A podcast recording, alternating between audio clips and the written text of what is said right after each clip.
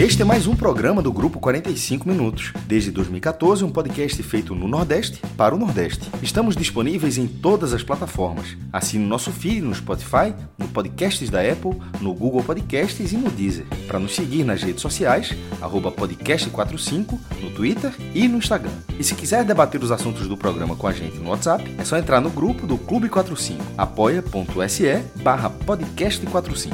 Muito obrigado pela escolha e pela confiança.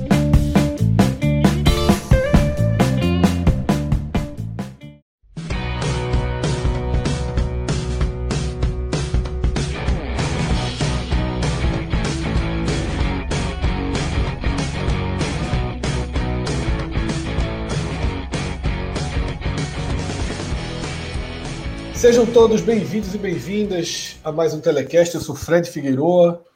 Estou aqui nesse programa com Pedro Maranhão e um convidado fazendo sua estreia, Cássio Zipoli, né, que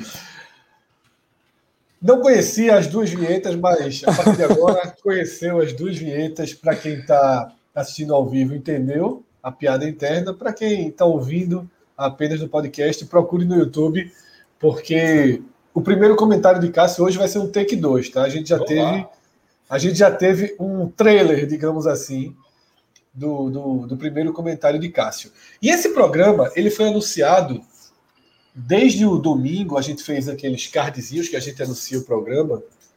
A gente fez é, colocando alguns nomes para chamar, e hoje era Terça Insana. A gente só, esse programa aí vai ser Terça Insana. Por quê? Porque a quantidade de jogos importantes interligados dava um peso gigantesco, né? Eu cheguei a falar isso em análises aqui na live, falei no Twitter, falei conversando com amigos, que eu acho que essa terça-feira ela tinha um potencial grande até de definição da Série B. Porque era uma, uma terça-feira em que todos os times envolvidos ali pela disputa do acesso jogavam fora e que todos tinham alguma possibilidade de vitória.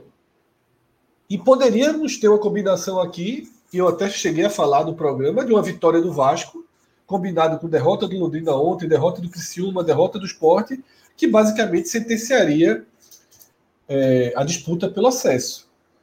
A vitória do Vasco veio por linhas bem tortas, a do Esporte veio por linhas tortinhas, digamos assim, mas uma coisa que a gente não imaginava é que a terça insana seria realmente insana, porque vimos um roteiro final alucinante, né? Tanto em Brusque quanto em Ponta Grossa. E Cássio, é, aqueles momentos de foram dos mais intensos dessa série B, com direito a troca de canal, porque teve um bônus aí, né?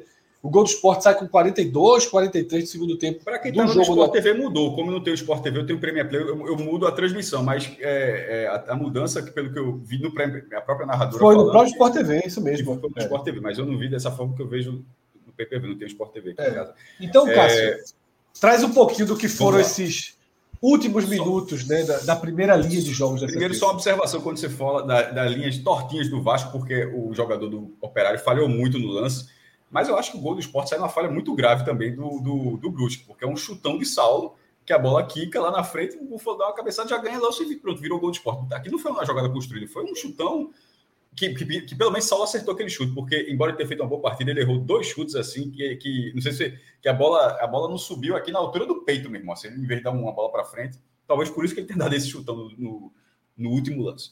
Mas vamos lá. É, do, os dois jogos começaram às 19 horas, né? O Sampaio já tinha pressionado, Sampaio tinha vencido aos, 40, aos 41 do segundo tempo na, na, na segunda-feira, já estava a um ponto do Vasco, com o Vasco tendo que jogar, e o Sport a três pontos do Vasco também tendo que jogar, os dois fora de casa. O Sport com seis derrotas seguidas como visitante, cinco delas com Claudinei, ou seja, Claudinei não tinha pontuado fora de casa, fazendo sempre a mesma coisa, e o Vasco com oito derrotas seguidas fora de casa. Oito. É um é um negócio assim bizarro oito derrotas seguidas fora de casa. Então, dois times horríveis, é, horrorosos fora de casa, é, e que até os 43 do segundo tempo justificavam exatamente isso, porque aos 43 do segundo tempo do jogo do esporte, não é, é, é um, não é esse número preciso no jogo no Germano Kruger, mas porque cada um tem um desconto, tá, mas é mais ou menos o, o tempo de jogo que estava lá também.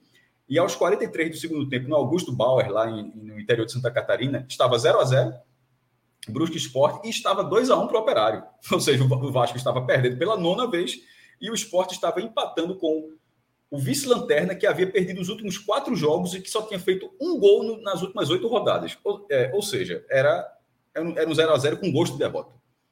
É, e sobretudo porque o Vasco estava perdendo. Então, assim, naquele momento a cabeça, olha a oportunidade que o esporte está desperdiçando. Só que aí, Saulo dá esse chutão, o Búfalo, que tinha acabado de entrar, ganha de cabeça, domina a bola, é, enxerga Wanderson se aproximando, toca a bola, Wanderson é, toca sem dificuldade nenhuma, marca o gol. Foi tão fácil o gol que eu pensei que ah, não, esse, jogo, esse lance está invalidado. Porque assim foi muito fácil. É, na hora que ele ganha a bola de cabeça, eu disse: não, a bandeira está levantada, tem alguma coisa aí, e os caras do Brusque pararam, porque acabou, o, o, lance acabou sendo muito fácil. Um jogo, um jogo muito ruim.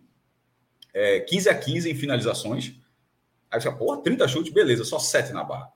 E quantos perigosos? Pouquíssimos.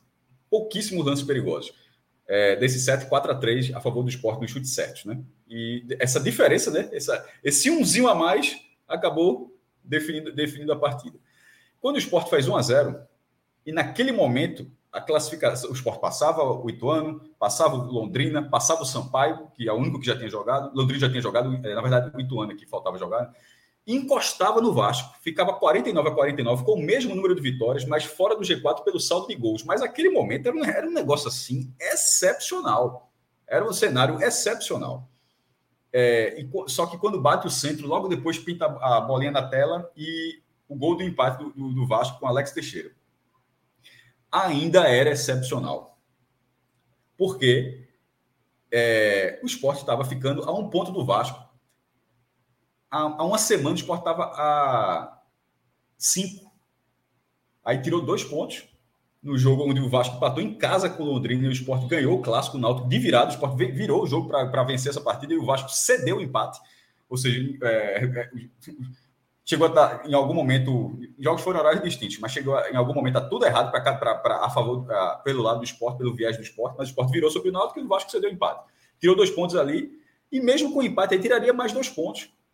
É, e aí acaba o jogo do esporte. Foi até os 48 e tal. E na hora, eu não sabia nem quanto. Eu não fazia a menor ideia que o acréscimo ia ser um acréscimo maior em Ponta, em Ponta Grossa, né, lá, no, lá no interior do Paraná. Mudei o canal, fui para lá e aí vi que o jogo ia até os 50, 51. na hora que eu mudo a transmissão, Fred, na hora que eu mudo a transmissão, era a bola, que já tá rolando esse print aí. O jogo tá 2 a 2 e, e é o jogador do, do operário livre. Aí o cara dá uma cana e é, se atrapalha com a bola. Já tá rolando o print, ele até mandou no grupo. Daqui a pouco acho que tá até, tá até no grupo do podcast 45. Acho que vale até colocar na tela, só para colocar nesse lance a foto, porque é, é tá 2 a 2 e, pô, acho que. Acho Os que seis minutos foram excessivamente emocionantes. Exatamente. Esse 2x2 já poderia ser. Mais do que deveriam. Mais do que deveriam. Eu preferia perder o lance. Perder, exatamente, perdeu o lance. 2x2 estava ótimo. Estava ótimo. Aí, no último lance, no último lance, a bola com o operário, a bola com o operário, o jogador do operário. Na o Vasco da... aberto, o Vasco não, aberto. Deus, o cara saía no contra-ataque, passou um lateral dele do lado. O cara tentou dar uma saia, que é de caneta aqui em Pernambuco, já queria ser saia, né? Passar. O cara tentou dar uma saia, uma, botar nas canetas, enfim, entre as pernas do jogador do, do Vasco, não acertou. E isso, em dois toques, já estava 3 a 2 para o Vasco. Errou a bola, dominou, tocou na esquerda, cruzou Alex Teixeira de novo, virou a partida. E aí, meu irmão, é, volta para o cenário até, das 18h59, Fred. Às 18h59, o Sport Baixo estava com 46 pontos.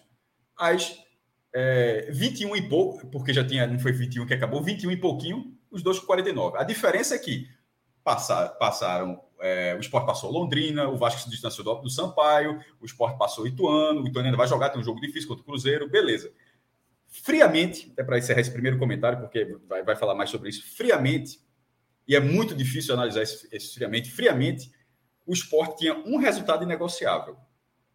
Era o esporte vencer o jogo. A, a, hoje, a, porque foi a 33 rodada, não foi a 38 Se fosse a 38 era uma tragédia, obviamente, perdeu acesso numa situação dessa.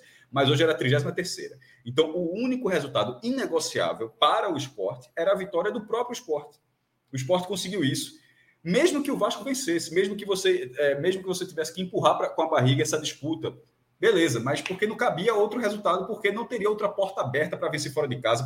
Psicologicamente ficaria muito difícil para o esporte. Pô, não ganhou esse jogo, vai ganhar de quem fora de casa? Ou seja, ficaria. Porque ainda vai ter Vila Nova, que é um dos melhores times do retorno, e o Londrina, que é um time que briga pelo acesso. Aí, de repente, não vence o Brusque, como é que vai vencer esses times? Então, até para reforçar a capacidade de vencer esses dois jogos, ou um desses jogos, precisava ganhar desse jogo. Então, o resultado inegociável era a vitória do esporte, ela aconteceu. Mas o roteiro, aí o roteiro você não tem como ignorar. O roteiro foi de uma crueldade. o roteiro foi de uma crueldade que acontece, acontece com todo mundo, mesmo. Todo mundo já sofreu a crueldade, já, já sofreu algo muito bom a favor de você um gol no último minuto, um título no último lance, algo improvável acontecer, como de vez em quando uma grande merda acontecer, inclusive muito maiores do que essa que o esporte está vivendo. Todo mundo sabe que já aconteceu muito merdas, muito merdas, muito maiores do que essa, mas hoje foi uma merda, porque é, hoje, foi, hoje foi uma merda muito grande. Não, teve um anticlímax considerável. considerável. considerável. Não, amanhã, amanhã vai dar, você vai olhar matemática e vai falar, porra, bicho, tá ali. Tá, porque se fosse três pontos com uma vitória a mais do Vasco, aí é, tá ligado? Mas é, está no saldo ainda. Dificilmente é. o esporte vai tirar o saldo, é verdade. Mas é, é no saldo, significa que se o Vasco der uma farrapadinha, uma farrapadinha, ele, ele, ele fica para trás. Ou se o esporte fizer a partida, vai ser muito difícil contra o Cruzeiro, mas se fizer, ele vai jogar contra o Vasco para empatar contra o Vasco. E ir para três jogos Isso. onde cada um vai estar olhando um saldo só, meu irmão. Não adianta só vencer. Você vai vencer, vai, vai vencer de quanto? Então, na verdade, matematicamente, matematicamente, foi ok. O roteiro foi uma merda. Foi, foi uma merda, Cássio. É, é, e aí é o seguinte, né? Quando o esporte faz o gol, e o Vasco estava perdendo naquele momento, quando o esporte faz o gol, a sensação é de que o acesso se tornou uma, uma, uma possibilidade materializada. Não é que o esporte, eita, subiu. Não, mas aqueles 11% do Instituto de Pesquisa. Ia lá para cima. Segundo a, do, Fred, ia para 50, 30, 40, 40 e poucos. Tudo é roteiro, até para devolver para você, encerra minha parte. Eu achei muito bom que Tiago Moura falou aqui. Mude a perspectiva e, e, e informe a virada do Vasco antes do esporte fazer isso. É por isso, isso. por isso que eu estou batendo na tecla, roteiro, por isso que eu estou separando as coisas. Roteiro, uma coisa roteiro, é a matemática é. e outra coisa é o roteiro. A matemática foi ok. O roteiro foi uma merda. Porque se, se tivesse, por exemplo, na hora que o esporte faz o gol, já tivesse 3 a 2 para o Vasco, significa que o esporte reagiu e foi, e foi e conseguiu manter a diferença de três pontos. Ou seja, em algum momento o Vasco estava indo para cinco pontos de diferença e o esporte não, opa, eu estou numa briga ainda e reagiu. Mas o roteiro não foi esse no, matematicamente, no fim das contas, teria sido é rigorosamente a mesma coisa. Mas a gente tem que assimilar o roteiro como ele foi. E o roteiro não dá para. É, o roteiro foi ruim. Só um segundo. Eu tive uma oscilação para ouvir Cássio. Foi com minha internet. Pedro ouviu Cássio bem? Ouvi. Então foi a minha internet que deu oscilada, né? Ok. É, é isso, né? Foi roteiro, né? um roteiro cruel, mas, Cássio, esse comentário que você trouxe é perfeito. Né? Se você inverte a ordem, e, e, era o que eu ia dizendo, o que seria um jogo de materialização da chance de acesso, não do acesso, mas materialização da chance do acesso, se transformou no jogo da sobrevivência. O gol de Wanderson... Foi o jogo da sobrevivência, mas vai, vai ser difícil enxergar isso. É, o gol de Wanderson, ele mantém o esporte vivo na disputa pelo acesso. Essa é a, é a, é a é a conclusão mais fria, só que nem sempre é possível fazer a conclusão mais fria e, sobretudo, começar pela conclusão mais fria. Pedro, é, queria a tua impressão, tá? Eu acho que a gente até já, já meio que abriu as sensações e os roteiros da noite. Eu queria a tua impressão do jogo, tá? A gente começar a debater o que levou o esporte a essa vitória. Cássio já já passou ali uma tinta numa atuação ruim, né? Não foi um esporte diferente que ganhou o jogo fora de casa. Foi um esporte muito parecido que ganhou o jogo fora de casa, porque dessa vez as circunstâncias, a sorte, a fragilidade extrema do adversário permitiram. Mas qual a tua visão sobre o jogo, Pedro? É, eu vou por essa linha de que o mais legal da rodada foram os jogos, né? De forma simultânea, porque traz uma emoção diferente para a partida. Então foi, foi bem legal esse momento do empate, da, da, da virada, do, do, do, do, resultado do esporte, né, querendo ou não, para a torcida, do banho de água fria, também no final do jogo, todo mundo empolgado ali, e acaba que o Vasco vira o jogo, né, todo mundo. Eu mudei de canal para assistir, e foi algo inacreditável, porque você espera né, que a equipe do Operário consiga segurar esse empate e o Vasco acaba fazendo o terceiro gol ali. E de fato, dá esse banho de água fria, mas é um banho de água fria não tão gelada quanto seria se o esporte não vencesse, né? Porque se o esporte não ganha, ia ser acesso só no pensamento do, do mais otimista torcedor rubro-negro, até pela sequência de jogos né, que o esporte tem agora. Mas, assim, falando da partida em si, eu até trouxe no Twitter o que a gente debateu na live passada em relação ao Love fora de casa, de que talvez fosse melhor o Claudinei optar por deixá-lo no banco em relação a um time mais seguro na parte defensiva, né? Um terceiro homem de meio campo ou outro ponta lá na frente pudesse recompor melhor. E, por incrível que pareça, o Love foi o cara, assim, ofensivamente no, no primeiro tempo que mais deu condições de jogo. Eu não gostei do Juba, mais uma vez. O, o Labandeira também, ofensivamente, não me agradou tanto assim. O Gustavo Coutinho é muito do, do, do conjunto funcionar para ele poder receber bolas com qualidade, para ele poder finalizar, como ele conseguiu no segundo tempo, coisa que no primeiro tempo ele não conseguiu tanto. No segundo tempo ele acabou mandando uma bola na trave, depois aquela bola, antes dele ser substituído também, meio que, que girando o corpo, meio que de lado, o goleiro do, do Brusque acabou fazendo uma boa defesa. Então é um cara que precisa desse encaixe né, ofensivo para poder render. A parte preocupante em relação ao esporte é mais uma vez o próprio Claudinei Oliveira demorar para alternar algumas peças, para fazer algumas leituras que todo mundo percebe muito rápido e a gente vê uma lentidão nele. Até, o, o repórter na transmissão até brinca, eu estou olhando para o Claudinei, eu vejo uma vontade nele de mudar, mas ele não sabe o que fazer, não sabe o que mudar, não sabe o que alterar, é a impressão que dá. Então, se, se o próprio repórter, que não tem esse costume de estar tá acompanhando o esporte assim fielmente, teve essa leitura só em olhar para o Claudinei, quem acompanha fica bem mais inquieto, né? Porque a gente vê que o Ronaldo hoje, mais uma vez, não agregou tanto assim, poderia ter saído antes. O Cássio até brinca no Twitter em relação ao Sander, a gente vai até debater melhor nessa né, questão da expulsão ou não, que para mim não foi justa, mas o Sander que, que hoje estava naquele start Sander, que já vinha fazendo faltas, que, que já vinha errando, que dentro da área acabou afastando uma bola que, que deu um lance perigoso para a equipe do Brusque. Então, alguns jogadores hoje não estavam numa sintonia tão legal que eu acho que o Claudinei poderia ter percebido. Claro que o Sander acabou sendo expulso e, e naquele momento não era a hora de tirar o Sander, ou talvez segundo tempo o Sander poderia ter melhorado. Mas o Ronaldo já não vinha bem, o Juba não vinha bem, o Labandeira não vinha bem. O Sander já não vinha sendo aquele Sander que a gente vinha elogiando nas últimas partidas. Então hoje foi um esporte bem desequilibrado em campo e que, mesmo com a expulsão, a gente não viu o Claudinei Oliveira mudar. O torcedor ficou bem irritado quando a equipe voltou para o intervalo sem nenhuma mudança, só o Juba né, que foi fazer ali a lateral. E eu não achei que o esporte volta tão mal com, com o Juba ali na lateral. Eu até gostei da, da melhora do Juba no segundo tempo, como lateral. Não, o esporte, o esporte melhorou é. no segundo tempo. É. Com, toda, com todo o futebol Por isso que o Juba não está entre meus piores. O segundo tempo foi melhor. Segundo, é. O Juba do segundo tempo, é. o Juba do primeiro tempo. O Juba do segundo tempo não, não é. concordo. o tirou da minha lista dos piores.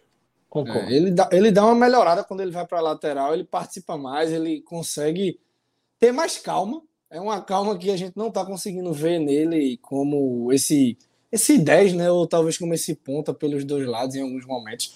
Eu gostei dele na lateral e, e, até, e é até um caso a se pensar. Deu certo adiantado, mas Juba é um lateral de origem, né? Então, pro ano vai que vem, ter que jogar contra o Cruzeiro, né? Então. É, dependendo aí, já vai ser mais uma prova. Ou então o Lucas Hernandes volta, né? Mas querendo ou não, Sim. vamos ver o que o Claudinei vai mexer aí. A forma Claudinei de jogar, é. É, é, de mexer, de gerir, né, de conduzir o grupo, leva a entender que é Juba, por conta do segundo tempo, entrou outro é. jogador. Essa, essas, essas, essas ausências, elas podem levar a Claudinei a dar o passinho necessário. É. Mas segue com a análise, depois a gente entra nisso. Até porque são três ausências importantes, né? O Sabino também está suspenso, então, por ser canhoto, a gente espera que seja o Chico. É, é a tendência, né? Mas Fábio Alemão Não sei se ele aparece aí de volta na equipe. Lucas Hernandes ou Juba na esquerda e o Gustavo Coutinho, né? Que ficou a dúvida se estava suspenso ou não. Mas ele de fato está suspenso aí. Então é mais uma dúvida, né? Quem formará esse ataque aí no esporte? Será o Búfalo, que entrou hoje? Será que o Claudinei abre outro ponta? Coloca o Giovanni novamente? Então já teremos um esporte diferente, né? Ofensivamente e defensivamente contra um Cruzeiro que a gente que espera que venha na preguiça, né? A gente espera Ou volta que venha Kaique ou abre outro ponto.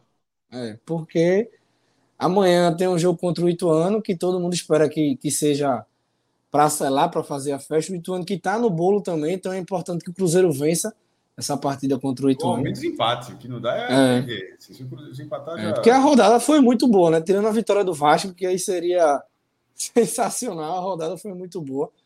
O Sampaio ganha também, né? Dá um pulo ali também. Mas querendo ou não, no geral foi uma rodada boa, o esporte volta a encostar. E fica a lição, mais uma vez, né? O, o Claudinei Oliveira, que, que por muitas vezes vem sendo essa trava no esporte. Hoje, apesar das mudanças terem dado certo, até gostei do William Oliveira, eu até critiquei quando o Claudinei opta por ele. Tem uma porque... dificuldade muito grande do homem de bola, meu é, amigo. É... Mas eu, eu achei mas, que ele deu uma segurada interessante. Mas, mas pior do que o Ronaldo, tava, ia, ia é. ser muito difícil ser pior do que o Ronaldo. Mas aí. Ronaldo não gosta é. do Augusto Bauer, não. Ronaldo não, é, a história de Ronaldo ali no Augusto Bauer. Re, reapareceram duas peças que não foram utilizadas, né? Bruno Matias, que eu achei que caberia então, hoje. O Ronaldo Henrique hoje estava. E o Raiva Negas, que também voltou a ser relacionado e não entrou. Mas vamos ver, né, para as próximas partidas aí. Blas e Thiago Lopes ficaram fora por opção do treinador. Kaique lesão. Ficou fora também, né? E o Everton, que ficou em Recife. Cássio, tua visão do, do, do jogo em si, tá? A gente, você, já teve, você já trouxe as, números, uma pressão, o roteiro mas... das fortes emoções da noite, né? Mas o Vamos jogo lá. em si. Foi o sexto jogo fora de casa de, de Claudinei. É, é bom comparar com os jogos dele fora de casa. Porque de vez em quando, muitas vezes, a gente, a gente, muitas vezes, a gente já até apontou o problema que era ele tentar fazer, ele espelhar a atuação fora de casa com o jogo da ilha, onde é um cenário completamente diferente. E ele tentou, basicamente, ah, pelo menos eu vi dessa forma, fazer algo muito próximo ao que ele vinha fazendo fora de casa e quase não conseguiu novamente, mesmo diante do vice-lanterna do campeonato, que é o vice-lanterna, é, ou seja, está na frente do Náutico, é, mas estava na frente do Náutico, mas com rendimento pior do que o do Náutico, porque é o, é o pior time do retorno. O Náutico, é, o Náutico tá nessa situação, mas perde um jogo aqui, ganha e tal. O Náutico estava tentando ali batalhar, mas é, o, o, retorno do Brusque é pior. Ou seja, nas, no, nas últimas rodadas, nos últimos, nas últimas semanas, é um time pior do que o Náutico. É, e o esporte quase não venceu. A trocação do primeiro tempo, Cauê, a, Cauê alertou isso bastante. Aqui é Fred também, assim, mas a, a, a, como o esporte faz isso em todos os jogos, dentro da ilha é diferente porque tem um nível de pressão tirando um jogo como vai ser o próximo contra o Cruzeiro, mas a, o jogo, na maioria dos adversários que o Sport enfrenta na ilha, não foi até contra o Bahia, por exemplo, porque contra o Bahia na ilha, é, Anderson ali colocou um ataque para tentar ser precavido na ilha, porque a postura é diferente. O, é, o, Bahia não teria feito aquilo se o jogo fosse na Fonte Nova. Mas Claudinei no esporte tenta fazer essa mesma coisa. E não é ser voivoda, não, que tenta o que Fortaleza faz a mesma coisa dentro e fora de casa e consegue resultados e tal, porque de vez em quando você precisa primeiro ser um treinador melhor e ter um, e ter um elenco melhor também. O elenco do esporte não é esse, o, o elenco do esporte hoje não é esse para que você tente ser uma coisa que você não é. E tentar fazer sempre a mesma coisa, tipo a mesma coisa, a mesma coisa, perdendo todos os jogos, jogos importantíssimos. É, então, nessa, nessa atuação de hoje, foi, acabou sendo uma atuação muito ruim do primeiro tempo. É, o meio campo do esporte só com o Fabinho, que é um jogador que acaba não ficando tanto tempo na, no meio campo, porque ele vai muito para a direita. Aí quem é que fica no meio campo? Ronaldo, pô. Assim, não é. Sozinho. É, sozinho. A distribuição de bola, beleza, mas teve, hoje deu um erro, um, um, erro bizarro dele, mas curiosamente, depois do erro dele, vira uma, o esporte consegue se recuperar a bola e vira o melhor ataque do esporte no primeiro tempo, que é o lance lá de, de Wagner Love, que ele dá uma girada e quase, quase marca. Mas enfim, o treinador viu isso Aí eu vou fazer a mesma coisa, Fred, que eu falei ontem. O, é, Cabral viu isso. Cabral viu isso com 20 minutos. A torcida do esporte viu isso 20 minutos. Como é que o treinador do esporte não enxerga isso? Eu estou dizendo porque foi, ontem assisti ontem foi um negócio do Bahia. Que é, eu estava dizendo que no, no, no, jogo Chapecoense, que a Chapecoense ganhou do Bahia, que foi o jogo que Anderson acabou sendo demitido do Bahia, que durante a transmissão o Cabral fez uma leitura do Bahia, aí eu vi né, na, no Twitter um torcedor do Bahia indignado, não com o Cabral, mas pelo nível de acerto que Cabral. Como é que pode o cara que está comentando o jogo saber tanto, saber a, tanto a mais em relação ao time do que o treinador que está na beira do campo? Então, e, e, eu não estou, obviamente, dizendo que é o caso agora em relação ao esporte, mas que você você está no mínimo enxergando com 20 minutos de Cabral, o Cabral já falou, disse, ó, esse o meu campo do Brusque, ele tá mais, ele, ele tem três jogadores do esporte, tem dois, e dos dois, dois do esporte. O que está ficando mais é o que está é tá tendo a pior atuação, que é Ronaldo, o outro está saindo bastante. O Brusque vai ganhar o meu campo. O Brusque ganhou o meu campo. Aí no, no, no segundo tempo, tá, eu acho que, que Kleiner estava vendo o meu campo do esporte tão mal agrupado que ele, ele se deu o luxo de tirar um jogador para tentar algo mais. Ó, que ele estava achando tão controlado aqui, ele estava tão controlado que só vou tirar uma peça que isso aqui já está arrumado para tentar algo mais. Aí não deu certo. Aí, aí, com, aí acho que perto de meia hora, aí 20, 25 minutos, meia hora, ele, é, Kleina, ele desfaz isso, ele tenta recompor para retomar isso. E o jogo acabou sendo muito equilibrado. O esporte só começou a levar perigo lá no finalzinho. É, quando o jogo já caminhava para ser um 0 a 0 de 14 rodada, porra. Era um jogo de 14 rodada. O que é um campeonato na 14 rodada? É um campeonato onde todos os times podem ser qualquer coisa no campeonato. O cara pode ser o lanterna, como pode ser o campeão. É, você, tirando alguém que estreou vencendo 14 jogos e alguém perdeu mas, é, os 14. Mas assim, dentro do cenário normal, na competição, na 14 rodada, o seu time pode ser qualquer coisa no campeonato. E não era o caso, era na, décima, na 33 onde está estabelecido que um está brigando pelo acesso e precisa de algo mais, e outro está estabelecido como um time que não está conseguindo se impor na competição e que não faz um gol e que não faz um gol a quatro jogos. E nesse cenário, o esporte não conseguia nada, só na reta final foi, foi conseguir criar. Aí acabou fazendo gol justamente como foi uma criação, foi um gol mais fortuito. É, eu não vou dizer aqui que se era para ter um vencedor, era para ser o esporte. Na verdade, eu acho que o gol do esporte acaba sendo achado. Esse jogo, na verdade, eu acho que acaba sendo 0 a 0 eu já achei, eu, eu, eu acho que já, o esporte já teve jogos onde o esporte merecia vencer, jogos, é, mas esse aqui não vou dizer. É, de vez quando acontece, né? Você fala assim, ó, esse jogo acabou tendo um time que mereceu vencer, como foi o jogo Esporte Novo Horizontino. O esporte vai fazer o gol lá na reta final. Porra, o esporte jogou muito melhor que o Novo Horizontino. Se tivesse qualquer resultado que não fosse o um empate ali, que fosse tivesse o mínimo de justiça pelo que teve em campo, era o esporte ter vencido aquele jogo. Esse, esse Santa Catarina, não. Se tivesse sido 0 a 0 estaria todo mundo indignado com a postura do esporte, não com o detalhe de, do resultado. E no, mas no caso, o esporte conseguiu o resultado pelo caminho mais difícil, mas conseguiu. Então, assim, dessa vez conseguiu. Os primeiros pontos de Claudinei, pontos importantíssimos, que, como, como eu já falei na primeira parte é, do programa oficial, é, que eles, eles são importantes até para os dois próximos jogos fora de casa, porque distensiona.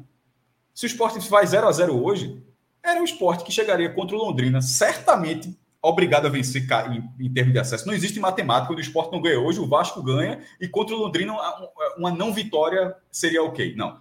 Se o esporte é 0 a 0 e o Vasco vence, é óbvio que contra o Londrina o esporte jogaria para vencer. Aí seria um time que estaria a 13 jogos sem vencer ninguém, num cenário completamente maluco, assim, completamente já descolado da briga real pelo acesso.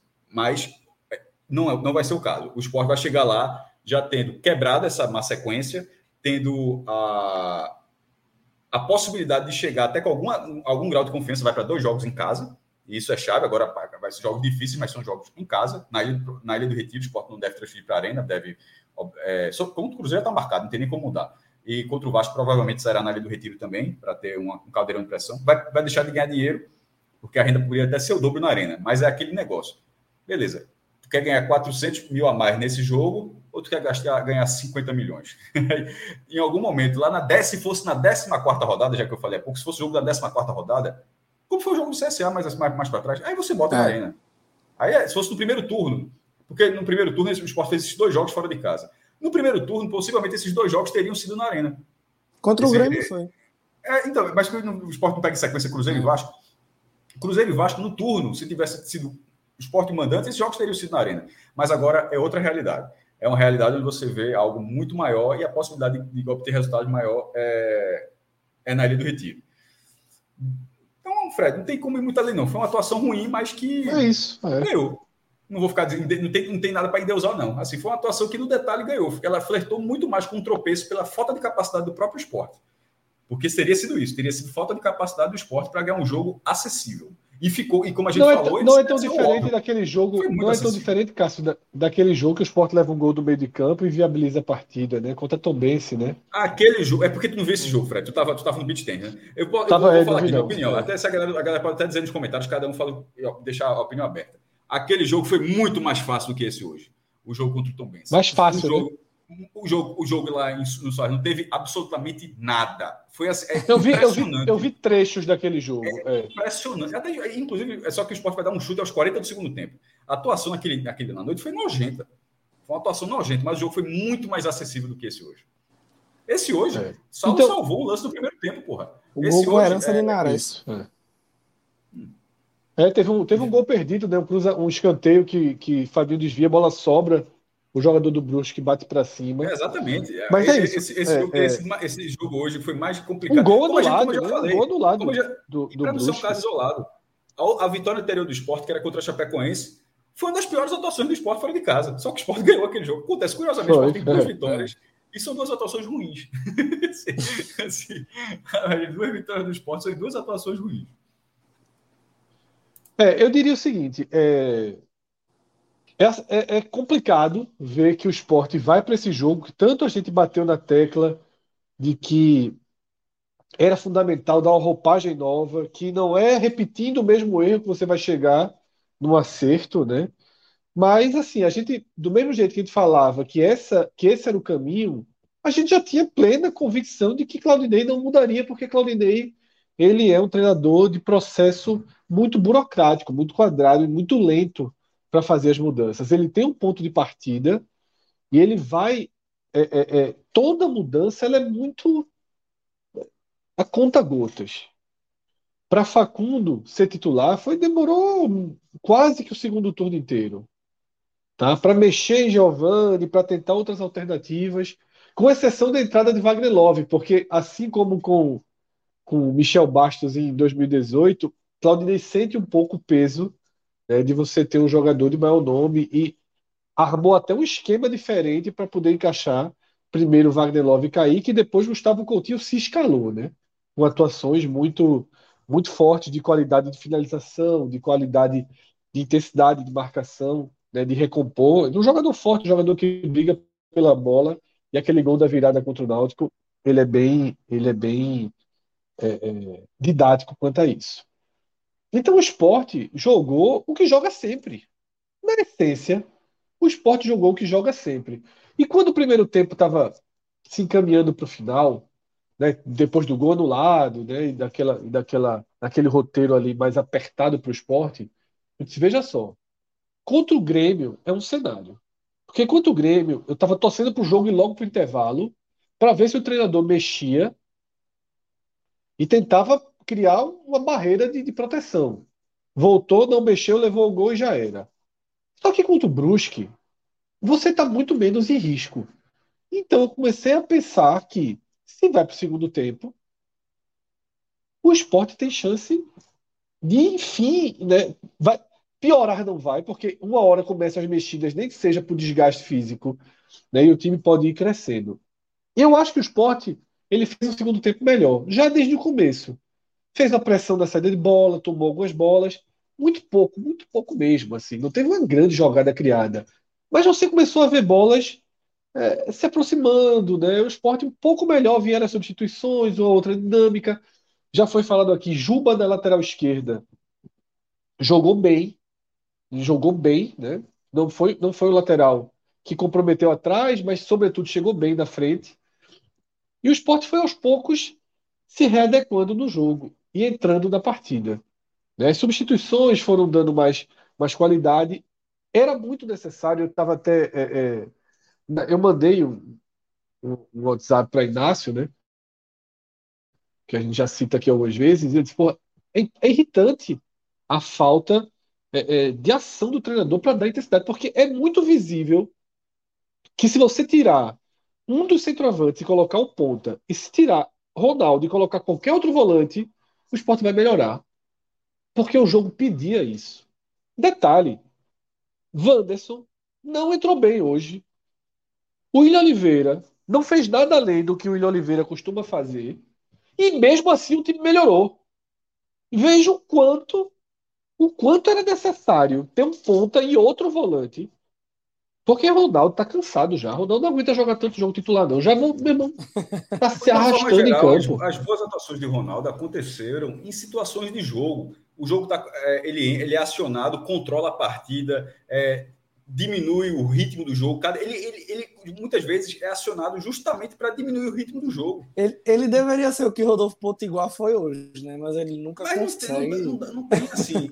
e, e, e, sendo ele o jogador que fica ali com o Fabinho saindo, é algo muito perigoso. Pô, isso que Fred está falando é, é, a mesma lógica de, do comentário lá do, do, do, torcedor em relação a Cabral no jogo do Bahia. Porra, se está todo mundo vendo isso, porra, como é que Claudinei consegue não enxergar? Como é, é, como, é que a virtu, como é que ele consegue enxergar uma virtude tão acima dessa contrapartida? Porque isso é uma contrapartida, né? Mas a, a virtude é. de Ronaldo para o time é tão acima, é tão assim é, visível e ninguém está enxergando em relação à contrapartida que está acontecendo. Ronaldo, já, até, até porque a gente já falou outras vezes, ele faz, na minha opinião, a melhor temporada dele no esporte. É essa de 2022.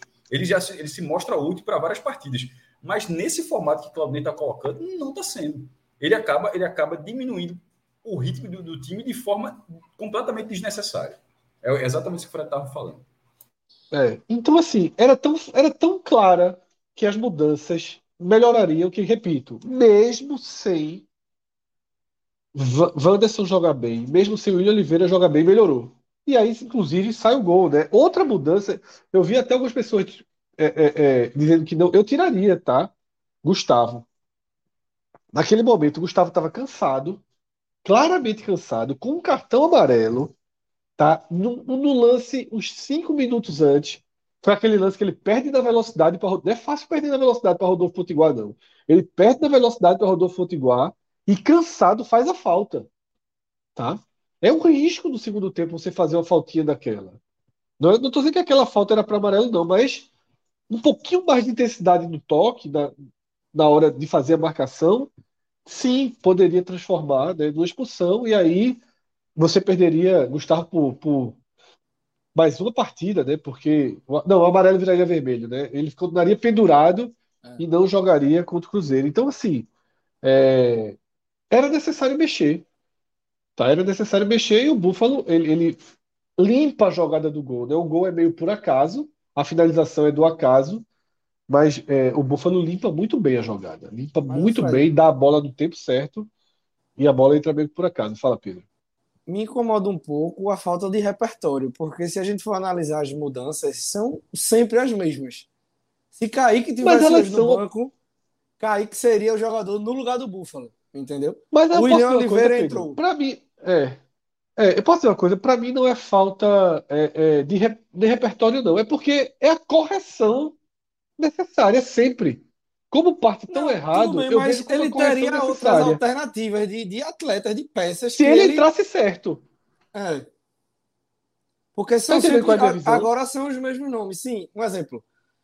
As alterações. Entrou o William Oliveira, Denner, Búfalo, que Kaique estava fora hoje, entendeu? Ele teria Bruno Matias hoje, que talvez desse uma cara diferente, ou o Blasco. Ah, ele largou o Bruno Matias. Entendeu? Ele largou o Bruno Matias. O Bruno Matias joga muito mais é. que o Ronaldo, pô. Mas ele não usa. O, próprio, o próprio Raivan Negas hoje que volta, que com o Lisca vinha bem, e tudo bem o Wanderson entrar, que vem de boas partidas, é. mas.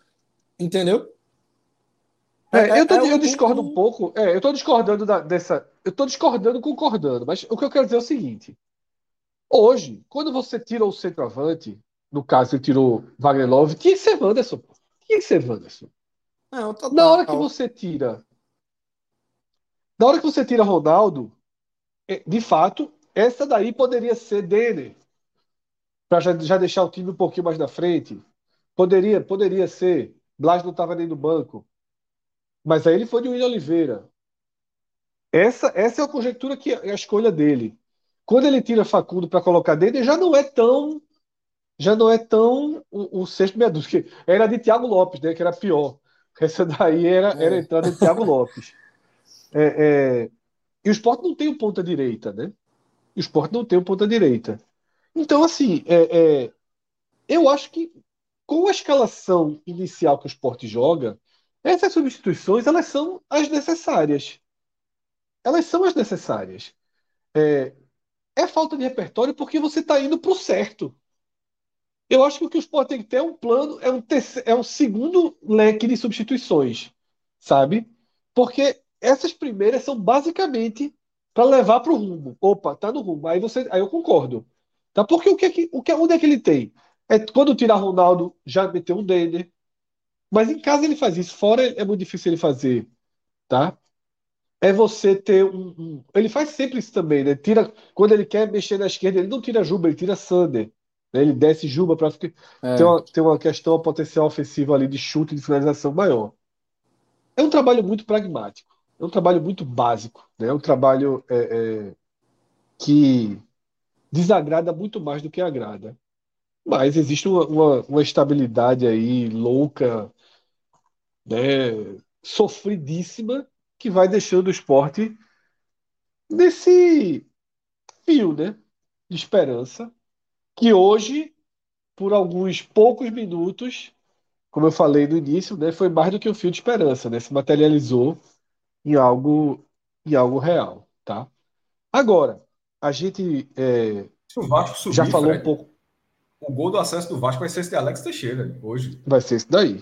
Não vai ser, ser o né? gol do dia que sair, só se também for algo maluco desse tipo, um gol aos 45 segundos do tempo, algo do tipo. Mas foi uma vitória normal, 2 a 0 abre um gol no primeiro tempo e faz um gol no segundo tempo. O gol que o cara do, do torcedor do Vasco vai lembrar, pô, como é que a gente subiu? Subiu com um gol lá é, no último lance de Alex, de Alex Teixeira.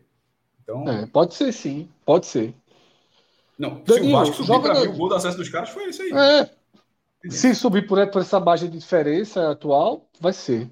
É, Danilo, teve, tivemos alguns superchats aí pelo caminho, queria recuperá-los para a gente fazer uma, uma rodada de lida aqui, né? André Luiz Araújo repete aquela frase que Cássio trouxe, né? Como disse o torcedor do Vasco, se o Sport subir, vai ser uma, uma subida culposa, né? Sem intenção de acesso, né? Mas Foi é torcedor- verdade. Foi o torcedor, acesso culposo, foi o torcedor do Vasco que criou essa aí. É muito bom, né? É, acesso É o primeiro culposo, né? acesso sem intenção de subir da história. Tem mais? Eu vi outro superchat. Ou foi Pior que- minha? Antes da virada do Vasco, a imprensa carioca tava numa morgação no Twitter. Casemiro rezando, pedindo a Deus e o mundo para acontecer um milagre. E aconteceu, né? Aí depois a turma lá foi só resenha. Então acho que só tinha esse superchat, né? É, Elivelton Rodrigues, ele pergunta se Claudinei fica para 2023 de forma alguma, né? Agora, se subir e essa gestão, não, porque se subir também acho que essa galera ganha a eleição e aí poderia até ser numa, numa, numa linha de, de, de, de ah, já que subiu, né, merece, de reconhecimento e tal, mas porra, isso sempre dá errado, Rola, tá? rola isso, Spoiler, mas isso sempre dá errado. é, aí tem que ser- É, isso sempre dá é errado. é. é, tem que sempre dar errado, não, porque isso não é planejamento. Isso é- Florentino ficou Isso, porque isso a é gestão final da isso é série tapinha passado nas costas. legal. Aí não tem nada de. É. É gestão tapinha nas costas. Aí, assim, se ficar com convicção, ó, a gente olhou o trabalho, o trabalho tá bom e tal, mas, mas por essa linha, não. Não, é, se subir tem que ter coragem de, de, de dar uma, re- uma recomeçar. Se, se não subir, é até mais fácil recomeçar, mas se subir, tem que ter uma coragem para essa, para esse, para esse recomeço, né? É, acredito que não tenha tido nenhum outro superchat, acho que só foi esse mesmo, né? Turma, é, é, o gol do Vasco impediu o dízimo da turma, tá? Mas, veja só, no Bet Nacional, no Bet Nacional, o ganho hoje foi significativo. Danilo, se já puder ir abrindo aí para a gente dar uma, uma olhada, tá? No, na, na família Guará, né? A gente mandou um Lobo Guará lá para Brusque. O Lobo Guará Fred é foda. foi que- bravo, Quando ele ganha, ele resistiu. fala ele. Quando, quando, quando tem uma vitória grande, A ele, ele gente fala a gente. mandou, a gente mandou. eu. Não, não. Pelo não, amor de. Deus. Não, veja só, é só voltar o vídeo. Não, é é a gente, não, veja só. Não- me entenda mal. Eu sempre falo a gente, eu estou falando que você, quando ganha, você diz que eu ganhei, que eu não sei o quê. Mas quando, quando eu faço uma coisinha, é a gente. Mas eu que disse o valor, eu que falei o jogo, não sei o quê, pode colocar. e ficou com medo danado, pode confirmar. Disse, pô, Rodrigo, pode confirmar aí. Então, eu não, vejo, mas, mas eu sou do grupo, eu acho que a gente venceu. Eu só estou dizendo que você. Danilo, é ontem, ontem Rodrigo jogou na tela a matilha. A matilha.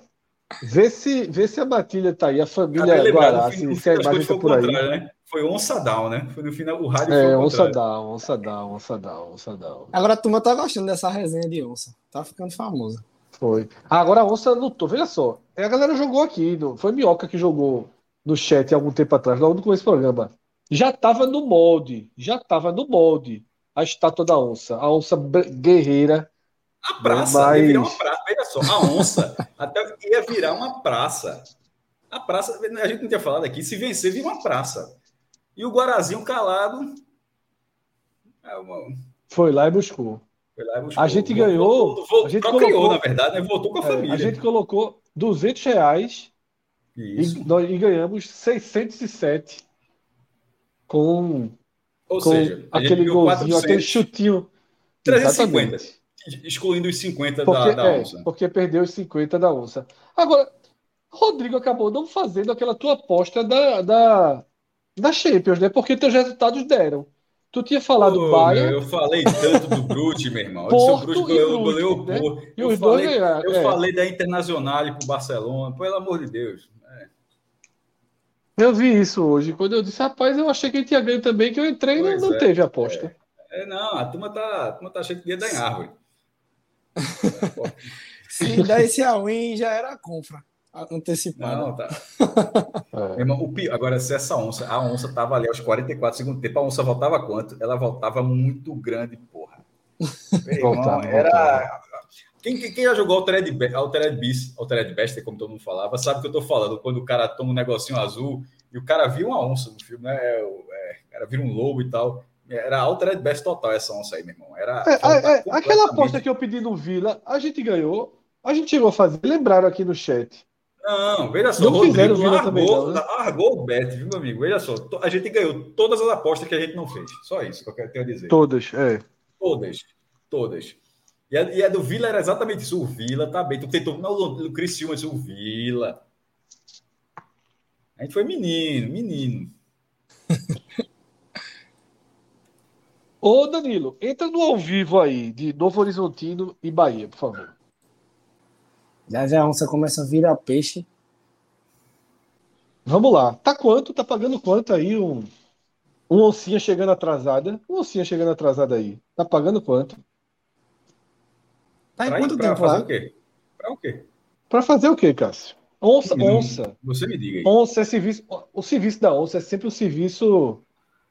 É sempre um O serviço de sacrifício. Eu não sei, eu, eu, vou- eu, vou- eu, eu tô jurando aqui pela minha família que eu ainda continuo sem saber o, o, que é que tá querendo dizer. Mandar uma onça agora. Pra, eu sei, já entendi. Pra quem? Pra quem? Mas é pra. Sim, mesmo. Pra, pra quem? Eu não tô novo. entendendo. Pra morder papai. Tá vendo que eu não tava entendendo. Ela, tá vendo que eu não tava entendendo. Eu tava captando também. Pelo amor de Deus. É. Veja só. Eu não sei como é que tá o jogo, não. Falta 20 minutinhos aí. Não, menos, irmão, né? 15 Dinheiro não, falta mais, minutinhos. ó, dinheiro não falta mais lá, não. Deixa aí. Danilo, Danilo, aciona a fera. Solta a fera. Solta a fera. Galera, galera do chat, como é que tá o jogo lá? É, solta a fera. Nos aflitos, nos aflitos, oxigênio. Não, olha, tá colocando errado. É no, é no Bahia? Eu não, não, não, não tô entendendo. É Não, não. Ô, Danilo, pelo amor de Deus, Danilo, Danilo, pelo amor de Deus, porra. Presta atenção. Fred tá, Fred tá pelo aí, tá, Fred tá. Só Olha, pelo, Tigre- pelo mal. A tá não, aí, vê o, só. o final de volta de Velas Furiosas, Fred foi pra cá, ó. Fred foi- Veja, Tigre tava veja. amassando, mas o Bahia Não tem- começou a reagir. Não tem um torcedor do Bahia assistindo aqui a live, não, porra. A turma tá focada essa hora. Mas aí depois Então, a galera essa- volta o vídeo vai ficar puta, mas beleza. É, vamos ver. Vamos ver se a onça. Se, se a turma vai ficar puta com tanta outra coisa. já que tá assim, bota o jogo do Náutico, que, que, que o Tom Benz empatou, bota pro Náutico fazer mais um gol. O Náutico vai ganhar esse jogo. Pro Náutico, depois de, de levar dois É gols. exato por isso mesmo. Goleada. É, um mico. Porque Tá goleado o quê? Tá 3x3, porra. 3x3. Não, é pra ganhar o jogo. O Náutico ganhar o jogo. Eu ia no Tom Benz. Não, Depois não, de um não, dois não. gols desse. Bota 20, 20, 20, 20. Bota Tá pagando 20. quanto cada um? Tá muito pequeno aqui, meu computador saiu do. 3,37. 3,37. do... E, o, e, o, e a virada? Sim, Sim. não, não, mas é Quase- o Náutico. É, o- é o Timba. 20. Só para. O, o mico, né? O mico. Bota o mico, bota o mico, bota o mico. Mico pula de galho, isso para pegar é foda. Mico Agora eu vou dizer um negócio, viu, Cássio? O normal, numa situação como essa, no desespero, é levável. Veja só. Não tô assistindo, não sei como é que tá o jogo. O, o jogo tá, não tem nada de normal. O, jogo, o Tom faz 1x0, o faz 3x1, o Tom Benz empata. Então, assim, falar do normal, não tem normal nesse jogo, não, meu irmão. Vai ter Champions ou não? Coloca aí pra gente ver. Maestro merece hoje. Cortaram a aposta dele. Não, eu, eu falei tanto do Blues da Internacional, tá ganhou do Milan. Eu, eu lembro do Milan, desculpa. É, do Mas Barcelona. essa aposta foi autorizada aqui, viu? Foi o Rodrigo que não fez. Eu entrei não, certo. Largou, que gente... largou, mano. Eu entrei certo que tinha sido feita essa aposta. Certo, certo, certo. City Rapaz. pode cravar 103 é foda, né? A gente não tem. Aí é, 103 é foda. Eu cravo também. Eu tentei botar ontem ao win, tudo que a gente tinha no Bayern não quiseram botar. Foi 5x0. Não, não, não, não, Vamos lá. É... PSGzinho, 167, para fazer uma duplinha. PSGzinho, 167. Vamos dobrar essa daí com. Rapaz, o Benfica tá no crime, viu? É... PSGzinho com.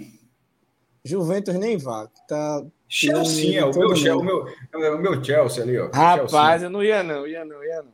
Já perdi duas apostas no Chelsea nas últimas rodadas. Cássio, Cássio estourado é um perigo. Não, não, Cássio estourar, estourar. Juro que eu vou estourar. Duplinha, duplinha. Eu quero saber a cotação, por favor. 2,80, 20. Só para lembrar amanhã, para ter o bloco. Para ter o bloco.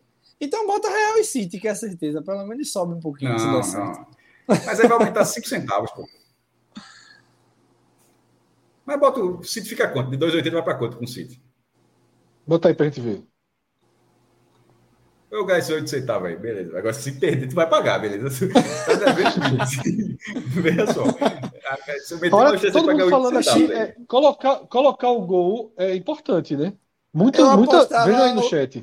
O caixa todinho que amanhã sai gol de Haaland. Eu, na verdade, então, vamos, ver, vamos ver dentro do jogo.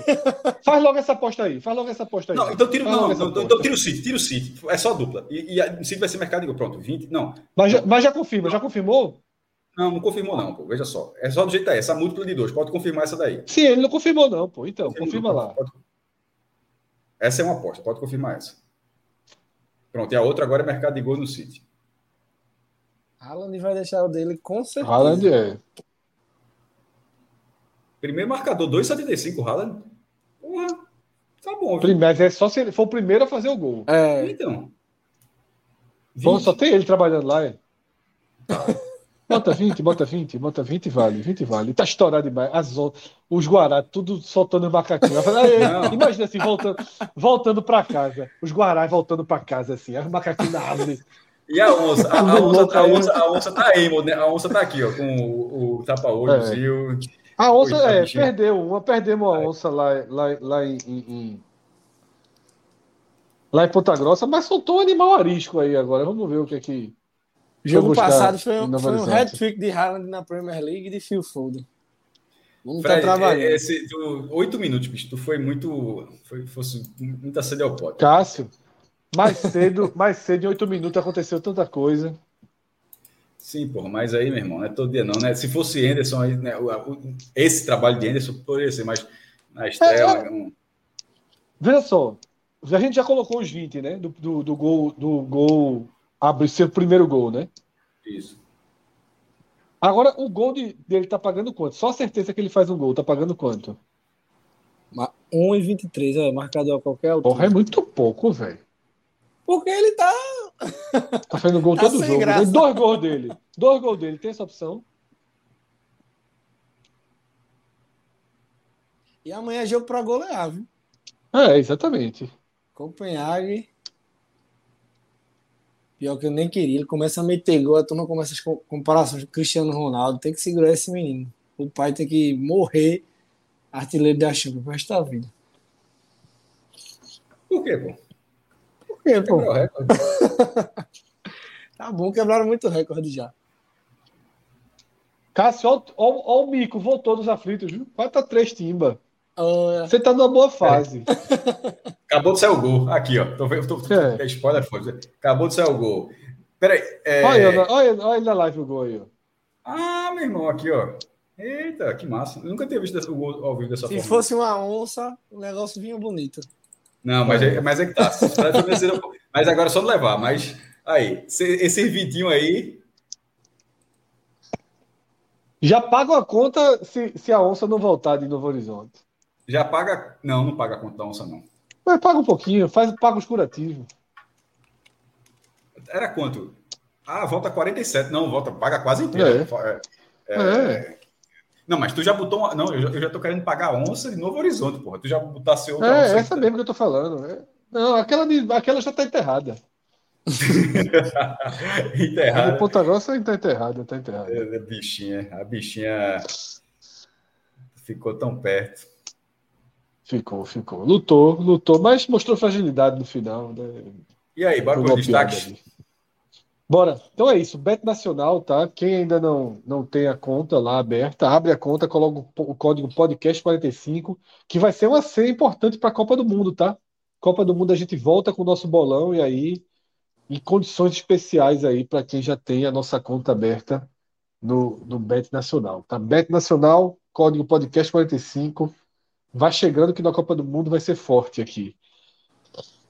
Vamos para os destaques. Né? Vamos Vocês não querem falar da expulsão de Sandra não rapidinho? Só se concorda, se não concorda. Pode começar. Eu, eu achei direto. completamente sem, sem, sem justificativa. Entra no destaque. Agora, eu também não expulsava aquele, o cara, como, porque eu também acho muito rígido aquela tapinha que ele morreu de raiva sem agressão. Eu acho que tem algum meio do caminho aí que precisa ser melhor interpretado pelo VAR. Mas, é, se o VAR é rígido quanto à agressão, eu não vejo justificativa para aquela, aquela falta de Sander ser é vermelho, no, no, próprio jogo do Vasco, o Thiago Tubarão é, entrou solando o adversário e recebeu um amarelo, um lance muito pior que o de Sander. E assim, eu entendo que é um lance perigoso. A turma até comparou com o de Neymar na Copa. E se você comparar os lances, né, dá para ver que é totalmente diferente. Zuniga, você vê que ele, ele vai naquela maldadezinha, entendeu? Para jogar o menino Ney no chão. Mas, assim, a de Sander, a gente conhecendo o Sander, a gente sabe que Sander é destrambelhado por vida. Então, por mais que ele seja destrambelhado, por mais que seja um lance perigoso, eu não vi maldade. E, e, ele até tenta dar uma recolhida na perna, pelo menos eu, eu, dou uma percebida assim, quando ele vê que vai ter esse impacto maior. E, e não foi um impacto do cara morrer de dores, né? Tanto que ele tem a reação de dar esse morrinho de, de, de, de de revolta, né? Em Sander. E o Klaus, né, que é o árbitro da Copa, expulsa os dois. É a arbitragem da Copa do Mundo, então me preocupou bastante, né? Essa representatividade do Brasil, que o VAR já não agrada, o Klaus apitando a Série B. Eu achei. Tem uma calma diferente. Não me incomodou, não. Ah, eu acho que a, que a joelha, quando eu falo virar paleta, é assim, virar paleta para fazer uma besteira, né? Deu o giro tudinho, e tava aqui já tocando, tocando, tocando, virou, virou a paleta. Acho que o Sander é, não é aquele lance, pô, o cara nunca fez isso, ele já fez isso outra, outras não essa, essa ajoelhada, mas assim, esse excesso na, no lance, já botou aquela tampa, muitas vezes o excesso acaba respingando nele mesmo, ele se machuca, o cara divide, divide com a cabeça que o cara tá metendo o joelho lá, enfim. É, eu acho que acertou a joelhada no cara. Eu estava até falando com, com o Fred aqui em off antes, antes de começar a, a, de entrar no aqui, que a reação do, do jogador, do Fernandinho, do jogador do Brusco, é uma reação até de pelada. O cara dá uma estilada, dá uma murra, que o profissional vai fazer. O cara sente ali a dor e o árbitro deixa, deixa o árbitro tomar a decisão dele. Mas assim, o cara, o, ou seja, a, o, o cara não simulou a dor ali para cavar a expulsão. O cara sentiu a dor, uma joelhada nas costas e deu uma estilada. E, obviamente, foi expulso que estilou, porque você não pode estilar. Não é pelada. É, é um campeonato profissional. E, e um Mas... daquele na pelada estressa. É, vira confusão, porra. Mas assim, aquilo aí vira confusão. E justamente porque se fosse pela teria confusão. Como o jogo é profissional, só levou a porrada, já assim, pô, não sei o que, segue o jogo. Mas levou um murro. E, foi, e, e a agressão tá expulsa. Agora, eu acho que a joelhada, é, se tivesse dado amarelo por dois, assim, mas a revisão não é para. Não existe. O VAR não revisa amarelo. É, ele dá ou dá o vermelho ou não dá. No VAR, o, VAR não vota assim, ó, eu achei que foi para amarelo. Ou dá o vermelho ou achou que não tinha nada. Ele achou que cabia o vermelho. Não me Quando chamou, achei... quando chamou, a ser que só ia analisar a agressão. Tomei um Eu susto acho que com a não, expulsão eu- não, mas não Mas sentido. a A analista de arbitragem da a- a- Globo dizendo que era pra Sander ser expulso e não o jogador. Não, eu acho que é para ser, era entendeu? pra ser expulso. É porque, acho que, na verdade, a- a- é, não foi só isso, não. É porque a transmissão condicionou ela, só um lance. Aí, na hora que mostra, ela tá falando, aí tá mostrando o lance do VAR, aí tá vendo que ele também tá analisando a agressão. Aí ela comenta logo depois, porque o VAR tava parecendo que era só análise da joelhada, mas no meio do comentário dela mostra que estava se analisando também o murro. É, eu acho que tudo foi essa, em nenhum momento eu achei, porra, que merda. assim, Eu fiquei, lamentei por Sander, assim, porque ele, vinha sendo, para mim, um dos melhores jogadores do esporte. Segurança na defesa, o cara a- fisicamente estava bem, não estava aquele jogador desgastado, que é um jogador de muita força física. Eu lamentei por isso, não vai ter ele contra o Cruzeiro. Ele já volta pendurado contra o Vasco, mas pelo menos deve voltar contra o Vasco, mas não vai ter contra o Cruzeiro. É, e, e é isso. Mas não, e para mim ele entrou na lista dos piores porque eu achei de uma imprudência, só, só por isso. Eu achei, vocês não acharam, já entendi, mas eu achei muito imprudente. Achei- Ele subiu, ele, ele, ele subiu e deu uma joelhada nas costas do cara. Ele, ele foi na maldade? Não foi na maldade, mas o futebol não é feito só disso. O futebol é feito do que você. da, da, da sua atitude. A atitude dele acabou por ser, pelo perfil dele, esse excesso. Ele, se- ele, ele é muito assim nos lances. E nesse, infelizmente, acabou resultando na pior coisa possível. Cássio, então já segue, já que você já citou um dos seus escolhidos como piores em campo. No blog, É. eu, no blog eu coloquei também La Bandeira e Ronaldo. E ia entrar Juba. Só que o segundo tempo de Juba eu não achei que ele, mere- que ele eu não acho que ele mereça entrar entre os piores. Acho que o segundo tempo ele cresceu, estava mal, muito mal no primeiro tempo, mas acho que ele cresceu no segundo tempo, cobrou uma falta muito boa eh, com o goleiro o, o goleiro defendendo, o goleiro do Brusque. E esses são, são os piores, né? Aí, aí depois eu, eu volto para os melhores. Mas é isso, La, La Bandeira, a única observação que eu tenho para falar com ele é o seguinte: vou agora exigir a lógica de Claudinei, tá? La Bandeira jogou mal, beleza. Ele não perde a posição porque jogou mal, não, viu? Ele, ele continua sendo titular. Se- Ele ele precisa ser É, pelo mas, menos coerente. Ele- não, ele- porque assim, o cara demorou para entrar, ele não pode fazer porque ele vai ser incoerente. O cara ele precisa jogar contra o Cruzeiro. Imagina, Não jogo é- que vem já é Wanderson. Não, mas é isso aí, Não, mas na outra ponta. Mas veja só, se no É. outro jogo La Bandeira for banco, aí Claudinei vai estar sendo incoerente com o critério dele. E ele foi o jogador É, que, mas é ele o difícil, treinador é, que fez não é muito questão de perfil frisar dele, que ele tem critério. É, não é, não é muito o perfil dele, não. Pedro, os piores. Eu acho que eu vou por essa linha também. Eu. eu... Ah, o pior mesmo foi aquele desgraçado do operário que tentou fazer dar a saia do cara do Vasco, né? Mas Eu não quero saber nem o nome. Eu, eu, também não, eu não li nem o nome. Eu não quero nem saber o nome para seguir a vida. Para não ficar amarrado. Eu quero saber nem o nome. Eu vou, eu vou não colocar é bom saber, Ronaldo senão na aparece aqui- liderança. por aqui daqui a uns dois anos. Segue, Pedro. Colocar Ronaldo na, na liderança, né? Lá Bandeira em segundo. E acho que vão em Sander em terceiro pela irresponsabilidade do lance, né? Apesar de eu não achar que ele merecia a expulsão, mas por ele ser desse jeito, né? Esse jogador sempre que, que tá sempre ali no limite de, de rodar a paleta. Por isso que eu sempre fui muito crítico a Sander. A turma diz que eu pego muito no pé dele ao longo desses anos aí de esporte, né? Porque ele já ajudou em alguns momentos, com certeza.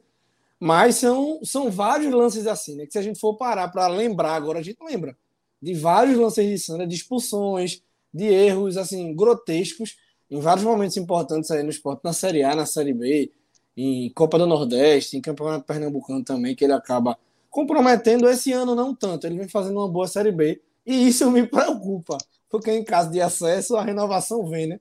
Mais dois, três anos aí, não duvido nada, porque o homem Eu já, tem eu já, eu já aceitei, já aceitei. pagar. Mas veja É. só, Sandra, se subisse, pode renovar. Não pode renovar pagando, pagando um, um posto de petróleo. Mas um salário justo, eu acho que, é, que cabe. Não é, não é muito o fácil. salário justo é em cima de um posto de petróleo, né? Porque é Não, muito mas aí não, é, não, mas o- não. Esse posto de petróleo existe porque o esporte deve dinheiro a ele. Eu estou falando, É. eu tô falando de dívida. Dívida é dívida. Eu estou falando do salário do ano. O salário Sim. do ano sendo um salário justo, não é. Se virar um posto de petróleo pela dívida, é porque o clube foi mal gerido. Mas o salário do ano, se for um salário justo, eu acho que caberia sim. De, de se ficar na primeira divisão, até porque já ficou. Não, isso não significa que seria um titular. Mas já Sim. ficou claro que não, não adianta mandar todo mundo embora, porque não é muito fácil de arrumar também. Olha, o jogador do Bahia expulso. Olha a onça trabalhando, a turma tá falando aí no chat. Mas fecho nesse trio aí. Ronaldo, Labandeira e Sander. Acho que no geral as atuações foram bem equilibradas. Acho que Juba entraria, mas melhorou no segundo tempo. Acho que gostei do Coutinho no segundo tempo. Love, longe de ser o Love, acho que todo mundo espera, né? Mas teve seus lampejos importantes também. Primeiro tempo eu gostei, em vários momentos dele ali. Então eu vou ficar nessa. Tive uma oscilação uma aqui na, na internet. Uma gritaria aqui na rua, não sei se foi gol do Náutico. Tive uma oscilação aqui na internet voltando. Eu perdi um pouquinho do debate final de vocês aí, tá? Perdi um pouquinho Não do, vida, não do- mudou a do vida de debate ninguém, não. final. Pode, pode, É, diga seus piores, não mudou a vida de ninguém, não. Dá pra. Não, tá. Os meus piores, assim, eu, eu tenho uma opinião muito parecida em relação a Juba. Juba estava entre os, os piores, né? Mas eu acho que ele fez um bom segundo tempo. Tá? Ele fez um segundo tempo é, é, bem, bem honesto na lateral esquerda, abrindo até uma possibilidade boa, né, de ser o titular na, nesse jogo contra o Cruzeiro. Tá? Acho que o Ronaldo foi muito mal também, né? Ronaldo muito mal. E Vou, vou repetir os três de Cássio, fico com Labandeira. Quer dizer, na verdade, Cássio. É, é, é, Juba só foi citado aqui, né? Eu só vou escolher Ronaldo e Labandeira. Eu não vou colocar Sander, não, porque eu acho que a expulsão foi injusta. É, então, Pedro, eu vou até seguir aqui, porque Fred já falou os destaques negativos dele. Então, fala, é, fala aqui pra gente, então, os positivos. Pode começar. É o tempo de, de Fred já ir voltando. Positivo, eu gostei da atuação do Fabinho, longe de ser espetacular, mas gostei dele, sempre seguro, sempre participativo. Acho que eu vou colocar ele ali em terceiro lugar, porque contribuiu positivamente, né? Como sempre. Vou colocar que eu está o Eduardo, segundo lugar. Gostei dele. Eu acho que, que a entrada do Eduardo na equipe do esporte melhorou muito esse lado direito, que sofria bastante com Ezequiel e Everton, que, que a Everton não vem numa boa temporada. Jovem, normal oscilar, e o Ezequiel longe de ser o jogador esperado né, por todo mundo, talvez no, no, no início, quando foi contratado. Óbvio que foi mais para ser mais uma peça ali, porque o Everton era o jogador da posição, mas vem bem abaixo, pelo menos eu acho que ele vem bem abaixo. Já teve seus lampejos aí, mas eu acho que ele não agrega, não ficaria para o ano que vem. Então, Eduardo, muito bem. Deu cruzamento para o Gustavo Coutinho, que ele meteu aquela bola na trave. É um cara que participa muito, que chega, que se entrega de defensivamente também. Então, acho que ele fica aí com o meu segundo lugar. E, em primeiro lugar, é o mais complicado. Rapaz. Não, acho que o Wanderson mereça, mesmo com o gol. Não acho. Não, de jeito nenhum. Não acho. Gostei da partida de Rafael Thierry, mas não sei se para melhor. Não Pois para mim, pra tá, melhor. pois pra mim tá Sabieri. Sabieri e o goleiro. Eu acho que defensivamente o esporte se comportou. É, Assim, a, a nota só faz score de, de Saulo foi 7.5, né? Hoje a gente viu ele fazer uma defesa. Hoje. Foi, hoje, bem, foi, bem, foi bem nos cruzamentos, É. assim, quase todos. Teve um escanteio que ele, ele, ele, ele se É. atrapalhou com um, defesa, um zagueiro do, do esporte que tirou de cabeça, ele foi junto na bola. Dá até Mas medo de elogiar para a turma não recortar e depois usar para renovar no final do ano. Mas eu acho que de tudo Não, que é. a gente viu do Saulo até hoje, hoje. Melhor é. É, A defesa foi o muito segura. momento, Aquela é. defesa foi uma excelente defesa. Foi uma Tá, defesa aquela melhor foi- foi participação dele. É. Eu, ele tem que ficar estar entre os no três, tá? conjunto aí. Vou ficar no conjunto Eu, aí. veja só, hoje eu tô, No hoje eu tô muito parecido com, hoje eu tô muito parecido com, com o Cássio. Eu vou no Sabieri e em Saulo, tá? Não acho que ninguém do meio para frente teve um, um destaque para merecer para merecer escolhido. É, é, é, Dede entrou bem, mas longe para para Mas entrou bem mais uma vez. é, Assim, mas- longe de merecer, longe de merecer uma, uma ser citado entre os três. Eu ficaria Não, com, com Mas, mas merecer a observação de que, que é uma figura útil no banco, que, que vem entrando, É. vem prendendo a bola, vem mostrando força na condição da bola. Assim. e já, até Fabinho já falou, também. né, Fred, que é. ele podia, podia ser uma peça até para o ano que vem, né? Se, é, Isso assim, é. Já está se, se viabilizando se não for um jogador É. caro. E Fabinho também, né, fez a partida não, fez, não das melhores de Fabinho, mas muito digna, muito importante, né? De, de muita luta. Teve uma bola de Sabino. Acho que o jogo estava 0 a 0 ainda. que ele finge que vai dar um recuo de cabeça e toca com a parte de trás da cabeça, que é. foi uma jogada espetacular, viu? Cá entre nós. Acertando, né? Acertando, né? Na hora que eu olhei, eu disse, não, jovem. Sabe, eu acho que Sabino um baita zagueiro. A forma física é. dele que tem comprometido. Mas ele é porque, assim. Bola de craque aquelas, de zagueiro é. craque. É, mas é... Tava, tava, tava em falta, hein? A gente vai, vai entrando aqui na reta final, né? Porque o programa vai seguir, né? A gente vai ser. Eu, que estou de apresentador, vou madrugada dentro. Vai receber as análises, né? Do jogo do Bahia, do jogo do Náutico. O jogo do Bahia, a turma aqui no chat falou que a onça lutou com tudo que podia nos minutos finais. Mordeu um, tirou um de campo, deu um sufoco lá, mas não conseguiu não conseguiu voltar, não, tá? Se o Náutico mas tá, tá quase terminando. Se o Náutico terminar, essa onça já, já iguala, né? É. Porque... Mas tem uma pergunta importante, tá? E é com essa pergunta que a gente vai fazendo a transição. Danilo, se já quiser chamar Pedro para entrar, tá? Ele já pode entrar aqui também. Lá no grupo para Pedro, né, do, do Bahia Números, que já está com a gente há alguns meses, para fazer o comentário do jogo do Bahia, porque essa transição era bom ter, ter Pedro aqui. Tá? Que é um, a gente vai falar um pouco de matemática agora. A matemática do acesso. Eu segurei até pega aqui. o Brusque na próxima rodada em casa. É, eu segurei até aqui, mas a seguinte é o Grêmio fora. Eu segurei até aqui porque é, era uma, uma, era mais do que necessário né, esperar o resultado do jogo do Bahia para a gente ter um desenho de como ficou né, a série, a disputa pelo acesso depois dessa 33ª rodada, lembrando que o Ituano ainda joga, né, é o único time da disputa pelo acesso que joga, mas tem uma paradinha bem complicada contra o Cruzeiro no Mineirão, né, nessa quarta-feira. Então, Cássio, é, a pergunta ela vem Só aqui o no chat. O Mico, o Mico, o Mico virou King Kong, viu? King Kong, King Kong, King Kong. o mico, subiu no Empire State, meu amigo. Mas vamos lá, tá? Danilo, joga na, na tela o superchat de André Luiz Araújo, por favor. Tá? Para a gente dar início a essa transição. Painho que se cuide. A três pontos do Vasco e a quatro do esporte, né? O, o, o, o Sport é 3 pontos do Vasco e a 4 de Painho, você lê como quiser. É, Cássio, muita gente perguntando no chat. Eu não vou nem perguntar se o Bahia está na briga, porque obviamente está.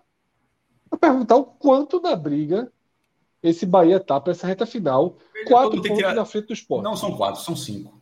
O Bahia tem, o Bahia tem na a Vera, o Bahia tem cinco pontos na frente de todo mundo. Porque Isso, mas como. Que... É, cinco não, não, não, é, não, pô, não, não, existe é. mais, não. É um não, fato, é Cássio, eu quero dizer o seguinte. Antigamente, só... duas rodadas. Não, duas rodadas não tiravam, agora duas rodadas tira. Sim, duas Porque rodadas. Porque era seis pontos, né? Essa tem uma queda muito importante de, em relação a rodadas. Duas rodadas perfeitas não eram suficiente, agora passam a ser. Dois empates do Bahia. É... Se o Bahia empatar dois, é... aí ele pode, ser, ele pode ser ultrapassado no saldo. Ou seja, se empatar dois, todo mundo ganhar e, e o esporte ganhar dois, e o esporte iria disputar o saldo com o Bahia, dar, só para dar um exemplo. No caso do Sampaio, nem isso, né? O, o, o, Bahia, o Sampaio com duas vitórias só chegaria a 54, dois empates do Bahia iria a 55, né? É, então, assim, o Bahia nesse momento está duas rodadas, que é o cenário que o Fred está falando, em relação ao esporte. Ao Sampaio, nesse momento, ainda são três rodadas e, e essas duas rodadas para o esporte é nesse cenário. É, o esporte ganha do Cruzeiro e do Vasco. É muito difícil. Então, pra, mas o recorte que interessa, não, na minha resposta, o cenário que interessa não é de duas rodadas para o Bahia nesse momento. Está na, na, reta final, é de segurar cinco rodadas. E dessas cinco rodadas, o Bahia tem, na prática, ele tem é, quatro pontos de vantagem em relação ao Vasco. Ele está com três, mas na verdade é quatro. Porque se o Vasco empatar, ele ficaria na frente pelo número de vitórias.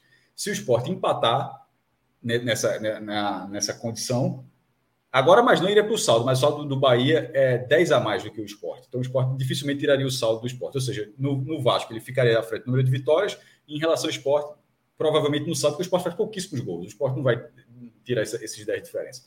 Então, ainda é uma vantagem confortável. Pega o vice-lanterna com cinco derrotas seguidas na próxima rodada, e isso é, é, tem que ser considerado.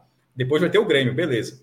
Então, se, se, se o velho se, se o esporte vence os dois jogos e o Bahia só vence um, o que é quatro hoje pode ficar dois. Aí pode bater um, um, desespero, sobretudo se o Vasco fizer a parte dele com o Novo Horizontino. Ou seja, o Vasco ganha do Novo Horizontino, vai a 50. Deixa eu olhar a tabela, para me vai, vai, vai a 55. 55. Aí, aí, o Bahia vai a 56. E de repente o Sport tem cenário vai a 55. Aí, daqui a duas rodadas, só acontecendo esse cenário que eu estou falando, aí bate o desespero. Porque aí faltariam três rodadas Ainda é... tem o esporte Vasco que ajuda muito o contexto do Bahia, né? Não, mas nesse cenário que eu estou falando, mas você entendeu? Nesse cenário que eu estou falando, eu coloquei a derrota do Vasco. Eu botei a vitória do esporte e a derrota do Vasco. Sim. Eu, sim. Eu, eu, botei três pontos para o Vasco, porque eu botei o Vasco perdendo o esporte. Eu quis dizer isso. Tá, o Vasco, tá ok. Sim.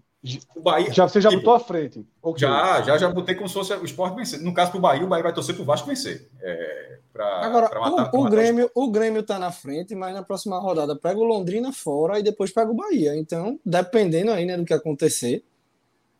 É mais o Londrina. Né? Matematicamente, só, matematicamente, é. se isso acontecer, o que é que torna, inclusive, ainda mais difícil é, Grêmio e Bahia? Porque nesse cenário que a gente está projetando, que é o cenário de dificuldade para o Bahia. Porra, se o Vasco perde no Novo Horizontino e o Sport perde o Cruzeiro, porra, é óbvio que o Bahia, que, que o Bahia sobe. A gente está falando de um cenário que dificulta a vida do Bahia. E nesse cenário que dificulta a vida do Bahia, significa também que o Grêmio não sobe logo. Então significa que Grêmio e Bahia é completamente a vera. Isso é horrível para o Bahia. Porque a gente está tá colocando o cenário de esporte ganhou, o Vasco ganhou. Se isso tudo acontece, o Grêmio não subiu o Grêmio não. O Grêmio, e não acontecendo significa que hoje é a 33, jogaria a 34, jogaria a 35.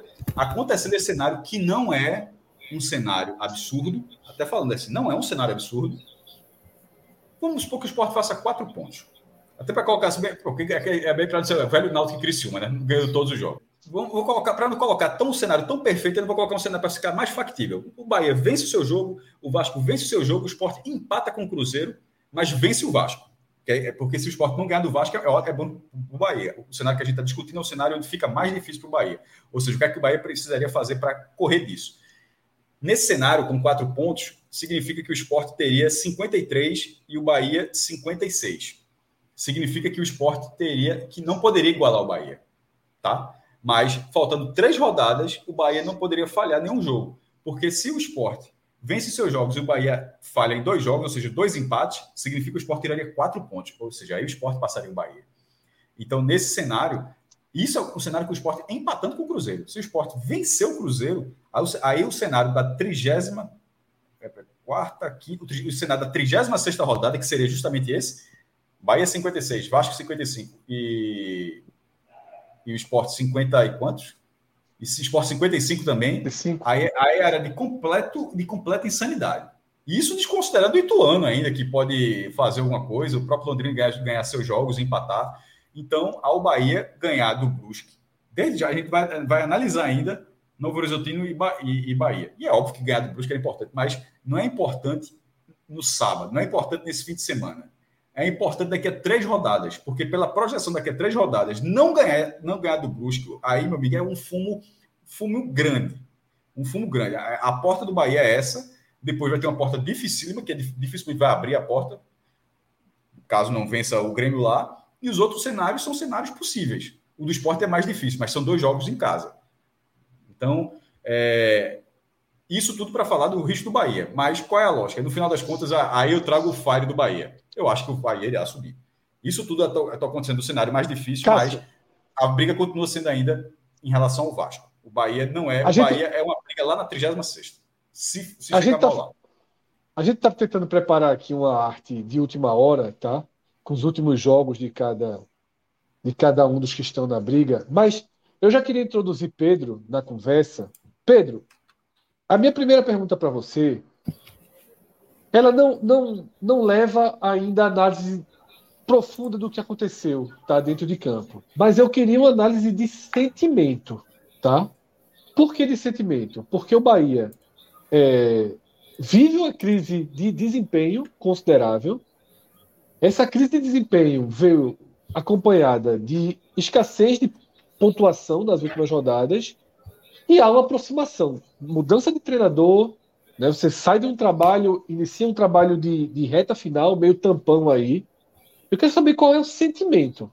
Antes de qualquer análise fria, de qualquer análise de números, de jogo, o sentimento é de quem está correndo risco, o sentimento é de quem perdeu aquela proximidade do acesso, ou ainda tem uma, sabe, uma barreira de proteção da frieza, né? Que se você colocar, analisar os jogos, esse confronto direto Esporte Vasco é, é muito interessante para o Bahia. Qual é o sentimento nesse momento? Boa noite, Fred. Boa noite, Cássio, Pedro. Boa noite, todo mundo. Fred, é, eu acho que em momento algum nesse campeonato, por mais que a tabela mostrasse o Bahia com uma certa vantagem, um certo conforto em relação a demais concorrentes, mas em momento algum a torcida, a torcida do Bahia teve um sentimento de que tá tranquilo, que, que, que o time subiu, muito por conta do desempenho da equipe dentro de campo, né? E hoje, mais uma vez, foi, foi uma partida muito ruim do Bahia. Entra treinador, sai, sai treinador e as, as partidas continuam sendo muito ruins. É, e esse, esse desempenho do Bahia hoje é mais um desempenho que deixa a torcida do Bahia com um sentimento de preocupação. É, e ao longo dos, das últimas rodadas, o Bahia vinha conseguindo manter uma certa distância ali, mesmo quando o Bahia ia mal, não pontuava em determinada rodada, mas as outras equipes também não pontuavam e o conforto ele meio que era mantido ali muito por conta das demais equipes. Nessa rodada isso não aconteceu. É, então aquele sentimento de que não subiu ainda, que o time ainda pode vacilar, ele nessa rodada especificamente ele é ainda maior por conta dos, dos demais resultados, com outro ponto de preocupação também que é o fato do Bahia não ter vencido o último jogo em casa, né? Porque acontecia isso que eu falei agora, né, da rodada ajudar o Bahia quando o Bahia vacilava fora, e aí chegava na rodada seguinte o Bahia conseguia se garantir em casa. Isso não aconteceu no último jogo contra o Operário, e eu acho que esses dois fatores somados ligam um sinal de alerta gigante assim para o Bahia, muito grande mesmo, é, especialmente pela lembrança de 2015. É, 2015 foi uma série bem que o Bahia ia bem até determinado momento, depois teve uma sequência de jogos ruins, cinco jogos sem vencer. E na 34 rodada, que é justamente a rodada que a gente está indo, o Bahia tinha um jogo decisivo, decisivíssimo, assim, contra o Santa Cruz, na Fonte Nova, que era uma final para o Bahia, e acabou perdendo. E agora a gente vai novamente para a 34 rodada para mais um jogo que é uma final. Falar que o Brusque de 2022 não é o Santa Cruz de 2015. Santa Cruz de 2015 brigava para subir, tinha até chance de entrar no G4 nesse, nesse jogo da 34 rodada e inclusive subiu, né? É, o Brusque vem de várias, várias derrotas consecutivas. É um time que não vem, não vem bem. Mas. Perdeu do esporte em casa, final... daí, daí o cara tira. pois é. E aí vai para mais uma final é, na 34 rodada. E é aquilo que você estava falando. Eu peguei, eu peguei, eu peguei a conversa de vocês pelo meio, mas deu para entender bem que o jogo do Bahia é uma final, né? Se o Bahia deixa uma brecha nesse jogo, se o Bahia dá uma vacilada, um empatezinho, velho, o cenário passa a ser tenebroso. Passa a ser tenebroso para um time que passou o campeonato inteiro no G4. Então, o sentimento, Fred, é de, de muita preocupação nesse momento para a torcida do Bahia, sem dúvida nenhuma.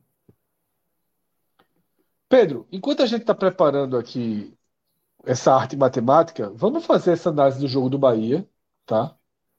E aí depois a gente passa a matemática envolvendo Bahia e Esporte, porque é, é, é, de forma mais completa. Nesse né? programa de hoje ele tinha um pezinho telecast e um pezinho de raiz. Então traz análise desse empate. A observação antes de Pedro. A, todo aquele roteiro que a gente falou do esporte. E para o Bahia, Fred. Porra, o, porque o, o Bahia estava. Não, exato, é. O Bahia era. O esporte não estava ganhando e o Vasco estava perdendo em quatro minutos, nos acréscimos, na reta final, todo mundo venceu. Para o Bahia, no final. Não, Cássio Cardoso. Para o final, final não que o Bahia não ganhar. O Bahia cedeu o empate. Porque não é que o Bahia empatou o jogo e não conseguiu virar. O Bahia cedeu, o Bahia chegou até a final e cedeu o empate. Então, o roteiro, no final, o roteiro dessa terça-feira foi, foi cruel para o esporte, mas foi, ruim pro, foi muito ruim para o Bahia o roteiro também. Isso. Então, Pedro. É, Cardoso é, disse o quê? aqui... Curioso. Não, Cássio Cardoso, na hora, ele já. Deixa eu achar a tuitada dele que ele não vai se formando um clima terrível, né? Ele usou aquela aquele meme de Galvão, né? Porque foi de fato assim. Péssimo para o esporte o gol do Vasco, mas o conjunto ficou, ficou ruim para o Bahia também, né? Então, Pedro, enquanto a gente vai preparando aqui os últimos jogos, esse desenho, né? No chat aqui, a gente não acompanhou o jogo, a gente estava no ar. No chat disse que os minutos finais foram de tentativas de pressão do Novo Horizontino. Não sei se foi exatamente isso, o Horizontino teve chance, mas qual a análise de desempenho técnico, perspectivas, o que é que muda sem Anderson? Dá uma geral realmente do, jogo, o que é que aconteceu lá, lá em Ponta Grossa.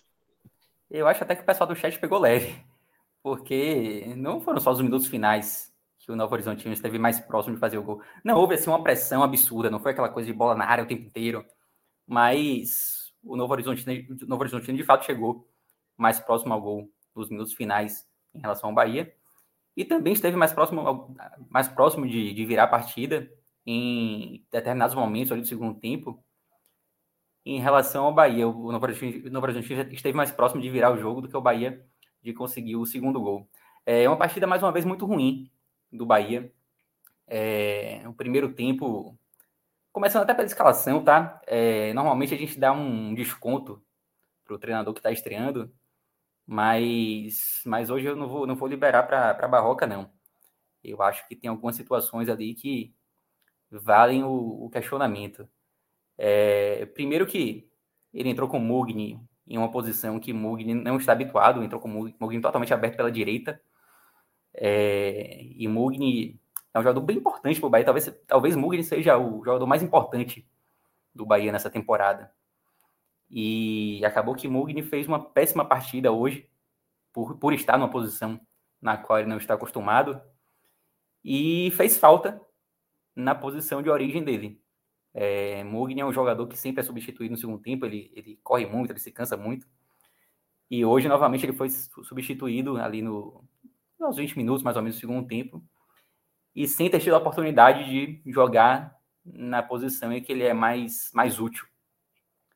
Além disso, teve a manutenção de Marcinho também, que mais uma vez fez uma partida ruim.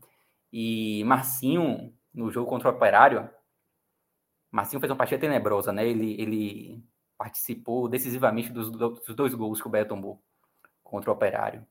Foi substituído, substituído no intervalo e André, que era o titular até a chegada de Marcinho e que vinha bem, acabou indo muito bem nesse jogo contra o Operário também no segundo tempo. Então, a impressão que todo mundo teve é que André ia recuperar a posição, né? Não aconteceu no último jogo de Anderson contra a Chapecoense e não aconteceu hoje também, mais uma vez, Marcinho fez uma partida ruim, deixando muito espaço ali defensivamente, é, foi, na verdade, nem foi substituído. André, André entrou no jogo hoje, mas Massinho acabou sendo deslocado para a esquerda porque Luiz Henrique se machucou. É, mas mais uma vez fez uma partida assim que você olhava no segundo tempo e você não entendia como que ele ainda estava em campo. Então já deixo essa cornetada aqui para a Barroca. E o primeiro tempo começou com poucas chances efetivas de gol para os dois lados, apesar de ter sido um jogo até bem movimentado. É, Novo Horizontino chegou algumas vezes ali até os 15, 17 minutos, teve, teve algumas chances de gol, mas sem conseguir finalizar com, com qualidade. O Bahia também, quando chegava à frente, não conseguia levar perigo efetivo ao gol do Novo Horizontino. E aos 19 foi, é, foi quando surgiu o gol do Bahia, né? E talvez tenha sido assim a primeira grande chance do jogo para os dois lados. Inclusive foi o primeiro chute na meta, assim, né? O primeiro tempo é curioso, porque ele só teve dois chutes na meta, né? Um para cada lado e foram justamente, justamente os gols. É, aos 19, um lance que se originou ali numa, numa cobrança de lateral de Massinho, o Goulart recebeu na, na linha de fundo e fez um bom cruzamento para Jacaré. O Bahia abriu o placar e aí dava uma certa tranquilidade ali, mas ao mesmo tempo você não via um crescimento do, do Bahia no jogo. Até chegou novamente pela esquerda, é, no chute de jacaré, mas seguiu sem criar uma grande, uma grande chance. O Novo Horizontino teve um, um lance de perigo, uma, uma bicicleta de Ronaldo, um lance que a zaga do Bahia deu uma, uma bobeada gigante. E depois, aos 42, em mais uma bobeada da zaga também, é, Rezende tentou sair, saiu errado, já tinha falhado na marcação no mesmo lance. E o gol, o, é, Ronaldo acabou chegando, acabou fazendo o gol do Novo Horizontino. Então, eu acho que aquele empate ali no primeiro tempo era mais ou menos de acordo com o que foi a partida. O primeiro tempo do Bahia foi um pouco superior ao segundo tempo. É, eu diria que a partida foi até mais equilibrada na, na etapa inicial. É, no segundo tempo, aí, meu irmão, aí o Bahia fez uma partida horrorosa, assim, velho. Tipo, é difícil você citar bons momentos do Bahia no segundo tempo, com exceção de uma cabeçada de Rodaíga que havia entrado no lugar de Goulart e que dá para dizer assim que foi um, um gol perdido. É, Rodaíga, eu já estava até com o tweet, tweet pronto nessa hora, porque o último gol de Rodaíga foi na estreia de Henderson. Então ele passou eu, a sequência, toda a trajetória de Henderson sem marcar, e por pouco não marca hoje na estreia de Barroca. É, mas mais uma vez fez uma partida muito ruim perdeu esse gol que poderia ter sido um gol muito importante para o Bahia, que vai chegar ao 2 a 1 Mas no segundo tempo, quem levou mais perigo, sem dúvida nenhuma, foi o Novo Horizontino. É, teve uma grande chance, um, um, lance que Marcinho entregou a bola, se não me engano, abaixo do Novo Horizontino e obrigou o Klaus a fazer duas, de, duas defesas ali aos 21 minutos. Talvez tenha sido a grande chance do, do Novo Horizontino no jogo.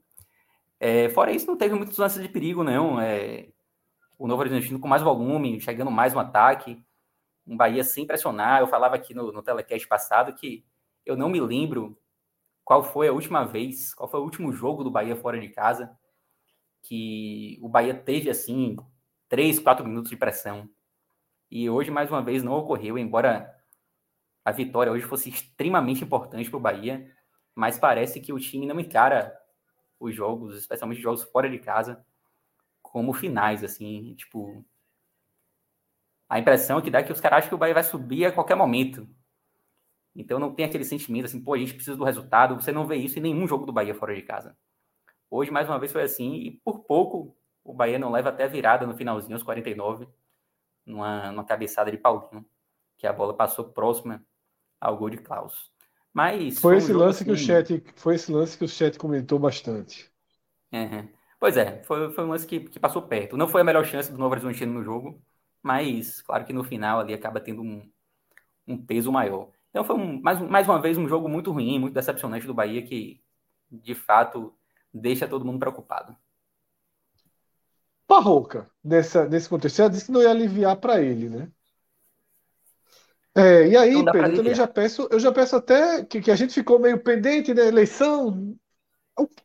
Junto com a análise dessa primeira impressão dele, a análise da mudança, né? Uma mudança tampão, né? Porque eu acho que não tem a menor chance de, de Barroca seguir com, com o Grupo City, né?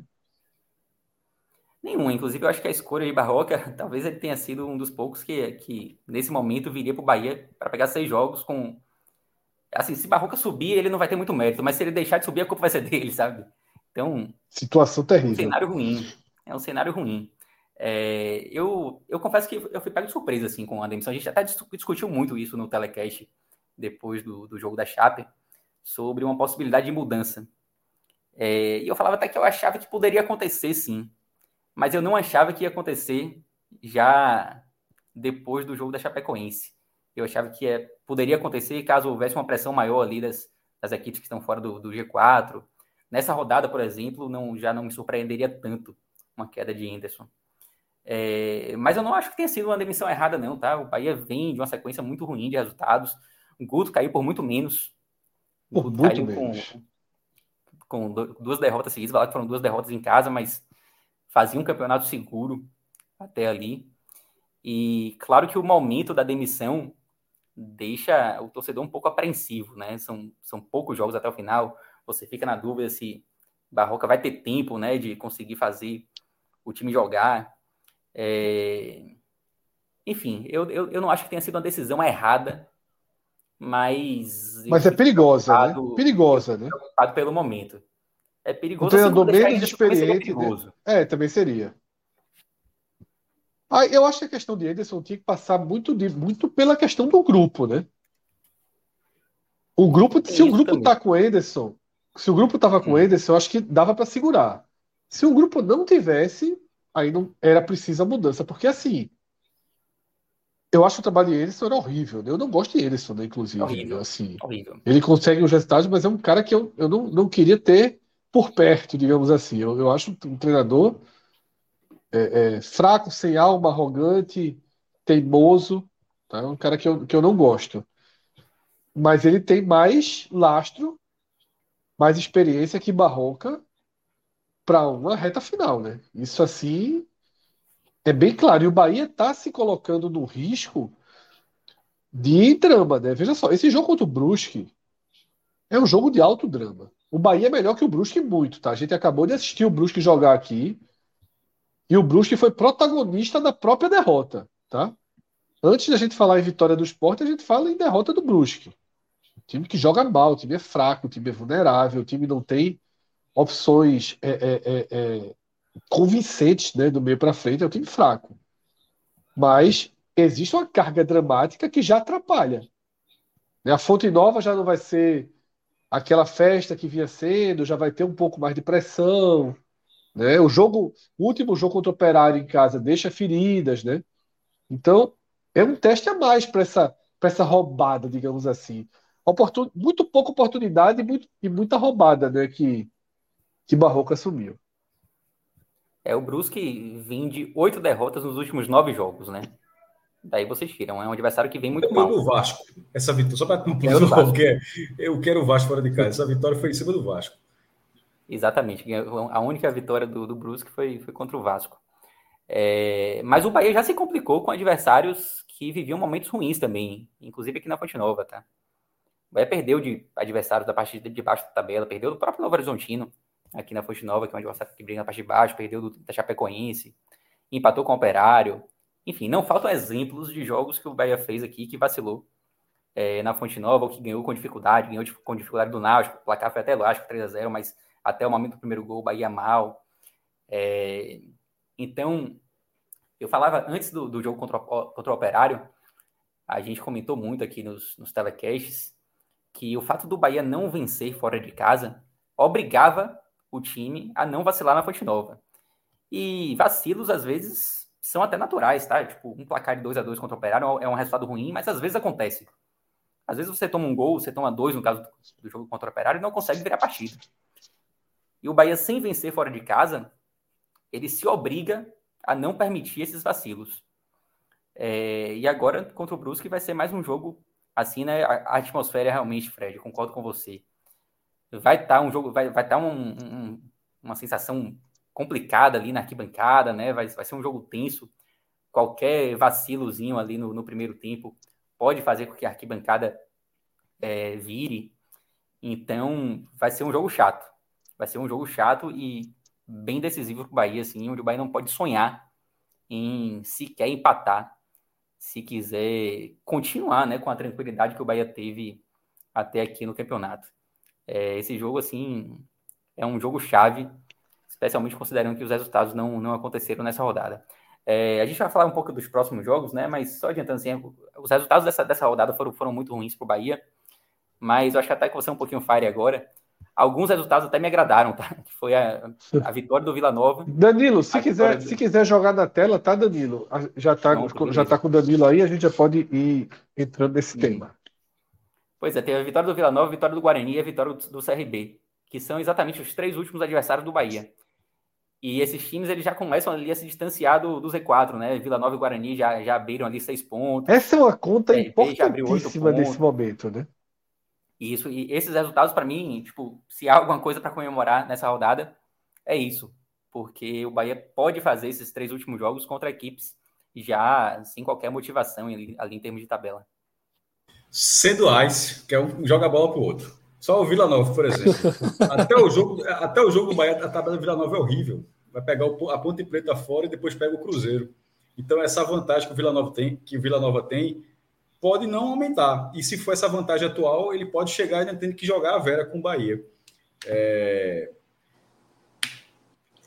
a gente sempre fala, o cenário tem um cenário ideal e o um cenário que, que assim, que tá ali para acontecer. Isso é o Vila Nova, dos outros eu não vi, não, mas na hora que falou Vila, eu lembrei logo desse, dessa tabela do Vila Nova. Cássio, que é um tá dos melhores tela, do tá? retorno. É, tá aí na tela, tá, Cássio? O Bahia tem 53 pontos, né? É, um abaixo Não, mas- do Vasco. Ah, tá a tabela do Bahia, que tava eu procurando aqui, não tem a do Vila Nova, porque tu fala assim, tá, tá aí na Não, tela, não, não tem a Vila do Nova, né? O Bahia é 53 pontos, né? Um abaixo que o Vasco, quatro abaixo que o Sport, tá? Mas com a proteção aí é, de ter o direito do empate contra os dois, tá? Cinco pontos do Sampaio e seis pontos do Ituano, que joga nessa quarta-feira contra o Cruzeiro. Eu arrisco dizer o seguinte, tá? Se o Ituano não ganhar do Cruzeiro, o Ituano, ele, você pode riscá-lo não em relação ao Vasco, mas até em relação ao Vasco, mas você pode riscá-lo do Em Bahia, né? Bahia. Seis pontos. Certo. Em relação ao Bahia, você seis pontos com a vantagem que o Bahia tem de vitórias. É, Não, é, Se perder, aí pode riscar, porque se perder, ele não. nem- Isso. Então a gente vai começar analisando. Pedro já, tro- já trouxe né, esses últimos cinco jogos do Bahia, né, com três em casa. Quase todo mundo vai ter três em casa, né? Exceção de É. Sampaio. Quem jogou fora agora, joga três em casa. É, o Bahia tem o Brusque, um jogo com um grau de dificuldade baixo, bem baixo, dos, dos melhores jogos que você pode ter nesse momento. Depois, Grêmio fora, que eu diria que talvez seja um dos piores jogos que você pode ter nesse momento. É. Vila Nova em casa, um jogo com grau de dificuldade moderado, um jogo perigoso para o Bahia. Guarani em casa, depende um pouco de que Guarani vai ser esse, mas é um jogo com grau de dificuldade moderado também. E CRB fora, ao que tudo indica, aí apenas um, um, um jogo de cumprimento de tabela para o CRB. Não é, não é nem de perto uma tabela ruim, tá? Você olha aí, uma tabela você boa. é, você olha aí, você você consegue projetar sem nenhuma dificuldade nove pontos para o Bahia, que o levariam para 62, né? E 62 já obrigava o esporte a fazer, basicamente, ganhar todos os jogos, né? O esporte 72 eu acho para. Subiu. É, o esporte Nove teria que sem, ganhar. nove sem É. dificuldade eu não vejo, não. Eu vejo eu com que- pouca dificuldade. Sim. Se ganhar do Brusque, sobretudo, né? Não, é ganhando o Brusque essa conta. Essa conta não existe sem ganhar É. do Brusque. É porque, assim, a, a- a visão do Vila Nova, e veja só que o Vila Nova. É, eu estava nem considerando ainda que o jogo do Vila Nova era depois desses dois que eu citei. O Vila Nova não estará livre do campeonato, não. Esse, é assim, eu não, eu não consigo. Só se, ele, só se ele vencer o Cruzeiro e surpreender a Ponte Campinas. Acontecendo isso, aí acho que ele se liberta da Série B. Não, o Vila Nova vai, vai, vai, vai. Esse 100%, jogo do Vila Nova né? não será marola, não. A tabela é boa, Mas né? aí o problema você é o teria que analisar os, os outros times também, né? Do, do Z4 ali, seriam conseguir. Não, mas ser porque faltam É. três rodadas, pô. Mas é questão, mas é questão porque faltam três rodadas. A, a classe, o Vila Nova, nesse momento, ele está a seis pontos. Ele está a seis pontos. Os dois próximos jogos do Vila Nova são muito difíceis. Ele não estará livre dessa briga contra o rebaixamento contra o Bahia. Se- é, assim, só se ele seguir pontuando muito. Ele, só se ele vencer o Cruzeiro e, e, sei lá, se ele fizer quatro pontos nesses dois jogos. Se ele fizer dois pontos, e não seria um resultado ruim, pô. Empatou com o campeão e, e empatou fora com a ponte, não seria ruim. Se acontecer isso, ele não está livre. Não, livre, Eu, livre eu não concordo que ele não estará. Eu concordo que ele não, Não, estará. é. livre, entendeu? Ele vai estar motivado, ele vai estar motivado, o time está jogando bem. Não, não, é, um- não é um jogo confortável. Confortável é o Brusque. É. Confortável pode até ser o Guarani mais para frente. Agora, fica muito claro que isso a gente- talvez a gente veja para todos os outros. O torcedor do Bahia vai seguir essa linha de raciocínio de Pedro. Torcer para o Vila Nova distanciar, torcer para o Guarani distanciar e torcer para o CRB nem aproximar muito, né? Só, só distanciar também e você ter o, o, o- os times sem nenhum interesse. Porque o mínimo interesse já dá algum risco. Né? É, é importante ter com zero interesse. Então, para o Bahia aí, o Guarani hoje tem. O Guarani hoje tem 41 pontos. Se o Guarani arrumar nesses três jogos que tem antes do Bahia, quatro pontos, cinco pontos ou seis pontos, já chega muito confortável né, da Fonte Nova. A gente vai para o Vasco, tá? Que não é um problema para o Bahia. O, o al- a conta do Bahia é para o esporte. O problema é que se os dois andarem juntos, né? O Vasco tem o Novo Horizontino, tá em casa. Um jogo de grau de dificuldade moderado, moderado. O Novo Horizontino precisa muito do resultado e não é um time horroroso, não é um time horroroso. O esporte fora, um jogo com alto grau de dificuldade. E depois o Vasco vai para uma sequência em São Januário com Criciúma e Sampaio. E aí eu venho falando isso. Eu, eu tenho torcido, eu tenho nas últimas rodadas adotado a postura do alto risco, que é eu preciso que Criciúma e Sampaio estejam pelo menos iludidos. Essa derrota do Criciúma é, é, hoje para o Vila Nova basicamente já mata o Criciúma. Mas se houver um mínimo de ilusão, e aí torcer para o Criciúma ganhar na próxima rodada, para você ter aí um mínimo de, de, de mobilização do Criciúma para já não precisar ser motivação apenas financeira. financeira. Eu acho a reta final do Vasco com perfil de times de Marola. Acho muito difícil que o Ituano esteja na última rodada disputando esse acesso. Tá? Acho muito difícil. Sobretudo depois Náutico, das né? vitórias né? na próxima rodada. De, é, de esporte e Vasco hoje. Em casa. Então, assim, eu acho esse, é o que eu venho falando sempre. Eu acho que esses três últimos jogos do Vasco, eles são é, jogos de altíssima oportunidade, né? Como é que vocês enxergam essa tabela do Vasco? Primeiro, assim, e, eu, eu, não tiro o E uma tabela para quantos pontos, tá? Porque para mim a tabela do Bahia é tabela para nove pontos, sem muito aperreio. Com aperreio, mas sem muito. E o que é que vocês enxergam aí de conta mais ou menos segura para o Vasco? Ó, primeiro, assim, eu só quero, só, só quero dizer que eu não tiro o Ituano completamente da briga ainda não. Acho cedo ainda, especialmente considerando que ele ainda vai jogar na rodada e se jogar vai, não, vai ele só né? sai da é briga. Time... Detalhe, só sai da briga a gente está considerando com a derrota amanhã e em relação ao Bahia, em relação ao Vasco não. E, e nem o próprio Criciúma ainda, porque pega Náutico em casa e o Ituano em casa. Então, os dois aí, na, de, após o Náutico, né? É, isso. É. Torcer, veja só, é aquilo que eu falo. Tem, tem que torcer ele... pro risco. Tem que Se ganha as duas em casa, pega o Vasco na vontade, né? Exato. Mas aí, infelizmente, veja é. só, o torcedor do esporte, do Bahia, tem que torcer pro. É uma conta muito louca, mas é preciso essa conta. Um suquinho é, de série B. É um time que vem pontuando muito bem nesse, nesse momento do campeonato, né? Vem numa, numa crescente. Então, por isso que eu não, não tiro tanto da briga, mas de fato pode chegar lá na última rodada já. A é, a última rodada né? tá muito longe, ter... pô. Isso. É. Hum. É, aí tem que avaliar, avaliar também se o Criciúma e o Sampaio vão ter alguma chance ainda. Eu acho que essa análise realmente é importante. É, eu diria que o jogo mais tranquilo é esse do Novo Horizontino. Não acho que é um jogo tão, tão complicado para o Vasco, ainda mais que o Vasco vem motivado depois de um resultado desses, né? Conquistado no, no apagar das luzes. Então, certamente você vai ter São Januário é, com bom público para esse jogo. Eu acho que o Vasco ganha esse jogo com. Não vou dizer tranquilidade, porque o time do Vasco também é bem ruim. E, aliás, eu assisti uma parte do primeiro tempo do Vasco hoje e foi tenebroso, assim. O time do Vasco joga mal demais. É... Mas eu vejo. E, e o goleiro o Vasco... também tá numa fasezinha, hein? Sim, acho fraco aquele goleiro também, né, Thiago? Thiago, nisso? É. é. Então, assim, é, o Vasco vem dando chances ao longo do, do campeonato para quem quiser chegar. Os times não aproveitaram. E nessa rodada agora o Vasco conseguiu ganhar fora de casa, algo que não fazia muito tempo. É, eu acho que ele vai motivado para esse jogo com o Novo Horizontino.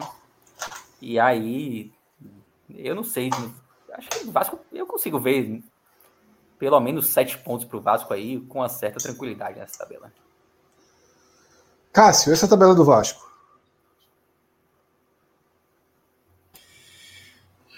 Rapaz, é... o Vasco tirou um container das costas aí, depois que o Alex Teixeira tava, tava muito quebrado aí. Bota essa conta o Vasco com 50. Era, era terror, mesmo. É. Agora ele vai para uma decisão em, em, contra o Novo Horizontino. É, beleza, é um jogo acessível, tá. Mas o Novo Horizontino, ele tem dois pontos. É o 16 é o primeiro time fora da zona de rebaixamento. Eu acho é... um jogo de risco, de risco moderado para o Vasco. Num cenário onde o empate já mantém o Novo Horizontino fora da zona de rebaixamento, tá? Ele tem, o Novo Horizontino tem 37 pontos e o CSA tem 35. Só que o Novo Horizontino tem 9 vitórias e o CSA tem 7. Ou seja, se o Novo Horizontino chegar a 38, a vitória do CSA, que jogará em casa, né? contra o Sampaio, não tira. Então, assim, o time tá, ele vai jogar consciente até não vai precisar jogar, não tá jogando a força, a gente só sobrevive no campeonato se ganhar do Vasco. Pelo contrário, diz, ó, mesmo, se a gente empatar aqui, já sai daqui fora da zona de rebaixamento. E aí tem tudo para ser um ferrolho com um, um ferrolho para cima do Vasco. Vai lá vender todos os ingressos, São Januário, aquela coisa toda, só que é um time que vai jogar literalmente fechado, onde o empate serve e serve demais. Depois vem para esse jogo do esporte, que aí é uma decisão do campeonato, pra, sobretudo para o esporte, para se manter na briga. O Vasco ele pode mergulhar na, no, no, risco, mas ele não sai. O esporte, por, exemplo, se o esporte perder do Vasco, eu acho que aí, aí, aí basicamente. Perder do acaba. Vasco ou do Cruzeiro? Como? Você falou perder do Vasco, mas é Vasco ou Cruzeiro, você quis dizer? Do Vasco. Quis dizer não, Vasco, Vasco é depois do Cruzeiro. Não, Sim. o Vasco é depois do Cruzeiro. Não, tô dizendo, se perder do Cruzeiro. E o Vasco ganhar. Sim.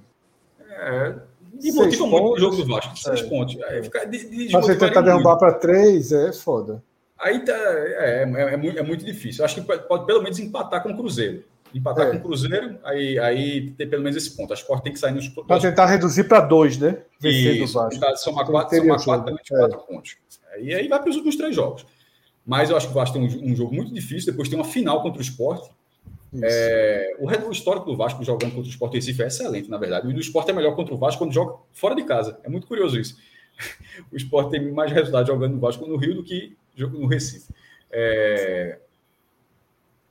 Porra, eu acho que, na verdade, esses dois próximos jogos já faz, fazem com que a tabela do Vasco seja chata. Porque eu, eu acho que do, não é só pegar, ah, esse time está na zona de rebaixamento, então é acessível. Vê lá, o Esporte pegou vice-lanterna e por dois minutos não ganhou. O Vasco pegou o antepenúltimo e, e até os 44 estava perdendo. Nesse caso, é. ele vai pegar o 16, que é justamente um time que está fora, é, um, é, é, justamente um time que defende a sua posição. É muito mais fácil defender a posição do que. E aí está muito claro, né? O Esporte está provando isso, como é muito mais difícil buscar a posição do que defender. É, e, e, pegando esse time, eu acho que é um adversário muito mais complicado. Muito, o. Eu não vou dizer que é, que, que é melhor pegar o Cruzeiro campeão do que o Novo Horizontino brigando. Não é. É melhor pegar o Novo Horizontino nessa situação. Mas pegar o Novo Horizontino nessa situação está longe de ser uma tabela, na minha opinião, fácil para o Vasco. É. Me perdi aqui um pouquinho. É isso, Pedro. Algum comentário nessa tabela do Vasco aí? Acho que, acho que... Vai, vai, variar. Ah, não, Pedro, Pedro você já foi. você já tinha essa ido, pro... você abriu. Essa próxima rodada vai ser bem importante, né? Porque no melhor dos cenários, Bahia e Vasco ganham, né? Se o Fire der certo, o Sport ganhando do Cruzeiro. Próximo jogo contra o Vasco vai ser vida ou morte, né? E lembrando do Criciúma, que tem dois jogos em casa também, ganhando os dois, encostaria. Esporte um exemplo, né? Ganhando do Cruzeiro, ganhando do Vasco, o Cruzeiro pegando esse Criciúma de duas vitórias, iludido, né? Com esse possível acesso. O Vasco seria pegando, uma, né? é, seria uma sequência bem complicada. O Sampaio fora de casa é quase um pato morto. Lembrando o sobre o Sampaio, é, Lembrando sobre quando a gente chegar na parte do Sampaio, tem um errinho lá, tá? Londrina na última rodada de Sampaio é, em casa. Em casa. Eu digitei errado. Eu digitei errado. É, é, assim, vai depender muito dessa próxima rodada também, de todos, né? Porque o próprio Sampaio pega o, o CSA, né? CSA fora de casa. Fora, é. Então, se fosse em casa, o Sampaio provavelmente ganharia e voltaria né, para a parte de cima da tabela. É, eu vou, você sabe, é, é, você sabe minha, minha, minha opinião qual é, né? Eu, desde sempre. Eu não vejo potencial de para outro time chegar, não. Veria por Ituano. Eu quero, eu quero que o esporte suba, eu quero. Mas eu queria muito que se não fosse, que fosse um desses times que tu falou. Assim, assim, a, minha, a, minha, torcida. São se o esporte 15, subir, né? que seja um desses times. Né? Porque São tu 15. secasse. Hã? Eu sequei 15 de uma vez só.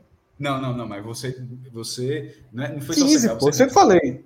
Não tem briga a não ser os 5. não, mas falei, tem hora, mas tem hora, não, não, mas tem hora que os times começaram a brigar e você nominalmente começou a dizer Londrina não sobe, Sampaio não sobe, Ituano não sobe. Não era os 15. Era CRB não sobe. É. CRB nesse momento já está distante já. É, Novo Não, o que vocês falavam era Novo Horizontino. Teve uma hora que era Novo Horizontino, tava ali Pergunta pro cima. Bahia se Tom joga bola. Fez quatro pontos no Bahia. O Novo Horizontino fez quatro pontos no Bahia. É Não, porque eu não tá acho no bolo, não não tem como não. É. descartar, né? Mas a tendência é que seja do esporte pra cima mesmo. Agora me diga uma coisa. Chegando na tabela do Tendência esporte. mesmo, Pedro, é que seja do Vasco pra cima, tá? Só pra, só pra deixar registrado. Tendência, infelizmente, a tendência é que seja do Vasco pra cima. Não, essa virada do Vasco hoje foi virada de acesso. Né? De- Ainda mais com todo o roteiro que a gente já falou aqui. Né? O Até esporte ter feito é, gol. Chegou o momento que estava 49 a 49 e voltou Não, veja só, 52 a quando o 49. Vasco empata lá, empata já chegando informação, os caras estão ganhando. É, deve É. ter rolado um grito lá. E o esporte, para mim, é... Aqui no meu prédio rolou, rolou grito, viu? Eu não disse nenhum momento, mas queria só deixar registrado. Quando o Vasco fez o terceiro gol, eu escutei um chupa-coisa aqui no prédio, aqui em alguma varanda aí, que não foi fraco, não. O cara tá pelo mal, porque ou, tá, ou não tá jogando no campeonato, ou tá numa situação muito pior. Mas já assim, no mal, alguém assim tava lá e disse, chupa-coisa assim.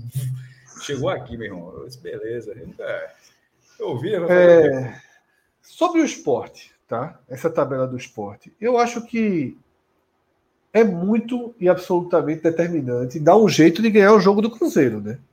Porque se eu acho que o esporte ganha o jogo do Cruzeiro, o esporte abre a tabela dele. todo desfalcado. Todo desfocado, mas o esporte abre a tabela dele. Porque assim, veja só, eu até falei com o Cássio ontem. Eu só vejo acesso para o esporte com mais com mais 12 pontos aí. É uma derrota e quatro vitórias. Porque se não for 12, aí vamos colocar 10. 10 são 59 pontos. 59 pontos, o Vasco não pode fazer 7. É muito complicado, assim. É. É muito complicado. O Vasco não fazer 7 pontos nessa tabelinha dele. O Vasco, é é- essa, essa, o Sport fez quantos pontos nessa tua conta? Não, eu acho que com, com 10 pontos já é ruim. Aí o Eu só Vasco só, consigo faz no máximo 7. Tá? falando? O Vasco faz no máximo 7 para ir para o Não, saldo de o- gols. Exatamente. Vai pro saldo de gol. É, dos jogos do esporte, é os mais difíceis pra mim, Cruzeiro e Londrina. E Vasco, né, pô? Mas o Vasco. Não, eu não acho o só, Vasco. eu não acho esse Londrina difícil, não. Eu não acho Londrina difícil, aqui. não. Eu não acho Londrina difícil, não. Eu acho Londrina um jogo. O Londrina vai estar de cabeça baixa, acabado no campeonato, sem valendo nada, estádio vazio. Vai ser o estádio mais vazio que o de hoje. O time do Londrina é fraco. O time do Londrina acabou no campeonato. O time do Londrina eu acho que nem pontua até pegar o esporte. Largou o campeonato. O time acabou, pô. É, eu acho, Eu esse acho que do chato- chato também pelo cenário. Não, muito chato. E o Vila Nova lá na última rodada Morto. É, pode ser dependendo. horroroso. Pode ser horroroso. Porque É. mesmo o Vila Nova escapando, não vai fazer graça pro esporte, não. Mas, ah, vem aqui, Daimia. Não é assim, não, não. fez em 2011, que era Exatamente, lanterna, rebaixado.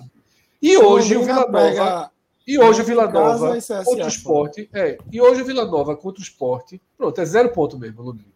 E o Vila Nova contra o esporte. Hoje, em Goiânia, é pró Vila Nova. Se fosse a próxima rodada, o esporte tava fudido. É até melhor Cruzeiro em casa. No contexto que o Cruzeiro vem. Entre Cruzeiro em casa e Vila fora, se fosse na próxima rodada, eu escolheria Cruzeiro em casa mesmo. Então, assim, eu acho que o esporte ele só sobe com uma campanha arrasadora. Arrasadora. E já vem de três vitórias, né? E já vem de três vitórias. Vai ter que emendar aí. Pronto, que empate com o Cruzeiro e ganhe mais quatro, ou que perca do Cruzeiro e ganhe mais quatro, porque assim, só dessa forma o esporte sobrevive. Eu acho que, de certa forma, é, pós, pós virada do Vasco hoje, o esporte é, entrou numa, numa grande ilusão, sabe? Uma grande ilusão. Eu acho que a virada do Vasco ela é, ela tem um potencial de definição do campeonato. Ela tem um O- o- potencial de definição do campeonato. O quanto o empate do Vasco deixaria o Bahia mais tranquilo? Seria muito ou pouco? Ah, eu acho que seria um bom resultado pro Bahia, assim. Acho que quanto, quanto mais gente nessa briga, melhor. O Vasco, o Vasco ele ficaria com 50 pontos Hum. é, e com uma rodada de distância pro Bahia, né? Porque é, não conseguiria. E com o jogo dos dois, né? Desempate. E o jogo E dos dois com- praticamente com- com garantiu o. Bahia. É. Uhum. Porque agora o pior cenário para o Bahia é o que o Cássio desenhou. É o Vasco ganhar o jogo para o Novo Horizontino e o Sport ganhar as duas.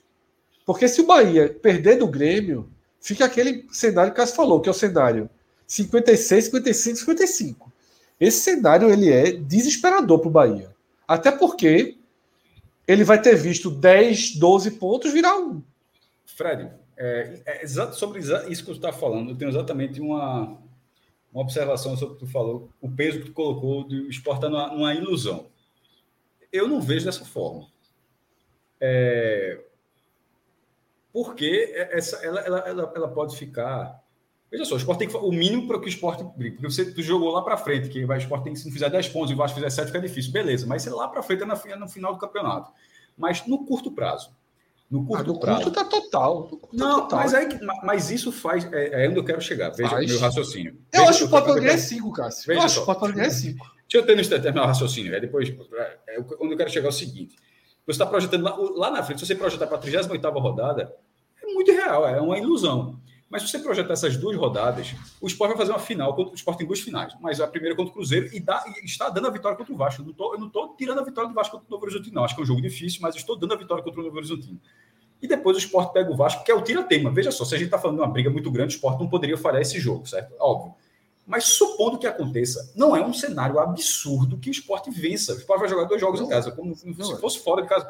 E se isso acontecer, e, e o Vasco vencendo, o Novo, o Novo Horizonte não está empatando, está vencendo, significa que ao final da 35 rodada, os dois times estão empatados. Então não tem essa conta de o Vasco tem que fazer 10, o Sport tem que fazer 10 e o Vasco 7. Não tem mais isso na 35 rodada, ao final da 35 rodada, acontecendo um cenário que não é absurdo, se acontecer esse cenário, significa que cada um vai ficar, é, virou corrida de cavalo, pô. Isso. Assim. E o, o Vasco com dois em casa. Uma, uma, boa vantagem pelo saldo. Meu amigo, mas aí que tá. Não é, não é ah, o Vasco tem dois em casa, o Sport. Ah, o jogo começa em São Januário, aí o Sport o jogo começa em São Januário. eu tô falando que sem saber a tabela. Aí o jogo começa Ainda tá, já tem até tabela Acho que não, não, mas tá aí do seu lado. Não, não, não é isso não, era a ordem. Vou até, deixa eu até colocar então, a ordem para colocar. Vai tá aí do seu lado, tá do seu lado. Não, cara, porra, não é, é, a ordem do. Não é isso não, porra, é o ah, horário, tá. do horário. O horário, certo. Aí começa a 35 rodada. É, o Vasco joga antes. Na verdade, joga, joga sábado. domingo. Joga, joga, joga sábado, o Sport, joga, é. Sport joga domingo, Sport joga domingo. Então não teria nem como fazer assim. Mas o Vasco já joga assim. Na hora que começar o jogo é o seguinte: não ganhar esse jogo, a gente vai ser ultrapassado amanhã. Tá, tipo, lembra que a gente falou algum, né, alguns cenários? Vai estar tá um empate que o Vasco empatou, por exemplo, com, o, com Londrina. Estava empatando com o Londrina, ali não estava acontecendo nada na vida do Vasco. Estava sendo um tropeço, mas se manteria e tal. Mas aí tá lá, Vasco e Criciúma, tá 1 a 1 ou 0 a 0 Tá 40 de segundo tempo, tá 0 a 0 O jogo tá com o estádio todinho sabendo, disse ó, a gente vai ser ultrapassado amanhã, viu? É, uma é quinta, Vasco, Cássio, Vasco e Criciúma é quinta, nove e meia da noite, o Sport joga na sexta às nove e meia. Então, é, é isso que eu tô querendo dizer. Joga é exatamente isso. É. Joga assim. Vai, tá, tipo, eu tô dando um cenário que, tá, estaria acontecendo, o jogo tá lá rolando, e não estaria todo mundo, não, empate, empate é ruim, estaria todo mundo assim, meu amigo, veja só, se, se não sair mais um gol aqui, a gente vai ser ultrapassado amanhã. Isso é, é jogar dessa forma é terror. Como, como o esporte jogou com terror hoje. Se o esporte não faz um gol, hoje acabava o campeonato, embora o esporte não tivesse sentido. Então, mais do que ficar vendo a 38 rodada, as duas próximas rodadas podem, num cenário que não é bizarro, é muito difícil que o esporte vença o atual campeão, que não perde de quase ninguém, mas vai, talvez esteja um pouco mais desmobilizado, e depois é final. Final é final. Uma final do campeonato com o Vasco. Acontecendo isso, é igualdade. A partir da igualdade, o saldo vira um problema na 38 rodada. É, mas eu nem o saldo. É realmente assim. É o que eu falo, veja só. Eu vou dar duas visões aqui. Por isso que eu chamo de ilusão. Eu compro essa ilusão, eu, eu tenho essa ilusão dentro de mim. Eu acho que o esporte, eu acho que o esporte pode ganhar os cinco jogos. Eu acho que to, existem contextos para o esporte ganhar os cinco jogos. Significa que o esporte chegaria a sete vitórias seguidas. Eu já logo isso nunca aconteceu. Oito. Oito. Por que oito? Rapaz. O esporte, ganhou, o esporte já vem de três, não? Duas, pô. Aí, dá o pronto. O esporte chegaria. É, o esporte faria. É. Você está falando uma coisa que nunca aconteceu. Você está tá falando uma coisa que você nunca viu. Por isso que eu, por isso que eu chamo de ilusão. E beleza, pode perder uma. Mas não é ilusão. Você, você tá, é, é, é, por isso que eu, eu, tentei falar. É porque você não concordou, mas eu tentei falar justamente isso. Mas você, você, não, você falou que não é ilusão. Mas para você não é ilusão, para mim é. Por isso que eu estou dizendo, por que para mim é ilusão? Porque eu não consigo achar que o Vasco faz menos de sete pontos de jeito nenhum. De jeito nenhum. É, você pode até discordar, porque eu acho que tu nem entendeu o que eu falei. A verdade é essa. Porque, eu entendi, como é que, Cássio. Como Pelo é que no amor de final Deus, eu 35 entendi. então, então, então me responda só isso. Como é que no final da 35 rodada, caso aconteça, o que eu falei que não é um absurdo, até você acha que você já, também já disse que não é, acha um absurdo. Como é que, se acontecer um cenário na 35 rodada, onde os dois, caso os dois tenham 55 pontos, como é que ao Certo. final da 35 rodada você vai olhar para o esporte e falar: o esporte está se iludindo que vai subir? Porra, Porque, claro que não. só, cara, porque aí o Sport já venceu mais duas. Ah, porque aí o Sport já venceu mais duas, chegou em quatro vitórias e vai precisar de pelo menos mais duas. É o que eu tô dizendo, vai virar uma máquina. Porque mesmo com o seu contexto, é, o seu contexto botou duas vitórias. Beleza, duas vitórias, do caralho. Em casa. Quatro seguidas, em casa. Quatro seguidas. Eu acredito, eu quero ir pro jogo. Veja só. Vou comprar a ideia de que vence as duas em casa. Eu acho que vence. Beleza, quatro seguidas. Beleza, porra do caralho, quatro seguidas. Estamos agora empatados em ponto com o Vasco, quatro, cinco gols atrás, certo? Cinco gols atrás. Beleza, e agora? Não, agora é o seguinte. Agora o Vasco vai para duas em casa, que ele é favorito tal. Acho muito difícil que ele não ganhe pelo menos uma, né? Que ele não faça ali os pontos. Ganha uma, é normal o Vasco ganhar um jogo. O cara Vasco ganha quase todo mundo em casa. Ganha uma e perde outra. E o esporte, para poder ultrapassar, tem que ganhar de todo mundo, pô. Veja só, o que eu tô dizendo. Botar uma derrota na conta, eu acho ok. Eu acho possível que o esporte passe com quatro vitórias e uma derrota. Mas o esporte passar com três vitórias, um empate e duas derrotas, o Vasco tem que, assim, implodir no campeonato. Implodir. Eu não acho que Tuano, Londrina, nananana, atrapalha, não. Agora, eu acho que o Vasco faz sete pontos. É, o que Eu pode que- pesar é perder do esporte e o Criciúma chegar vivo, né? Não, beleza. aí- Beleza. É, beleza. Beleza. Mas ainda assim a chance de sete pontos ia existir. Tá? É. Porque era ganhar de São Paulo e empatar com o Ituano. Não é nada. Veja só, os sete pontos pro Vasco não é nada demais. Agora, se o Vasco não ganhar do Novo Horizontino, aí talvez a gente já comece a achar factível o Vasco não somar sete pontos. Porque aí já seria um cenário para o esporte até já ultrapassar o Vasco na ilha. Que era, e detalhe, eu venho dizendo isso há muito tempo, tá? Eu só acredito no acesso se o esporte ultrapassasse o Vasco na ilha. Porque eu acho que as três últimas rodadas do Vasco são três rodadas comprometidas. Tá? São três rodadas que tendem a ter adversários na marola. A gente vai ter que torcer, fazer essa torcida estranha para o Criciúma, para o Criciúma chegar vivo, para ter um jogo, para ter uma ilusão. A conta é essa. Agora, na verdade, é secar demais sábado, secar demais sábado, sobreviver no domingo. Porque se o Vasco perde, por exemplo, o empate já é pla- plausível para o esporte contra o Cruzeiro. Porque o que o esporte precisa é ter a chance de ultrapassar o Vasco na ilha. Mas, enfim, repito, para fechar meu, meu, meu raciocínio, eu chamo de ilusão e eu abraço essa ilusão. Eu chamo de ilusão porque eu não vejo como subir com menos do que quatro vitórias. Mas eu acredito em quatro vitórias. Eu acredito. Eu acredito em três vitórias na ilha e mais uma fora. Eu acredito. Eu acho que esse jogo do Londrina é ganhável pra cacete. Mais fácil que o de hoje. Porque o Londrina vai estar morto no campeonato. Acabado. É aquele estádio do café todo azulzinho claro assim. Sem uma, uma vida sentada dele. Tá dando um vídeo aí para ficar enriquecido lá no vestiário dos caras.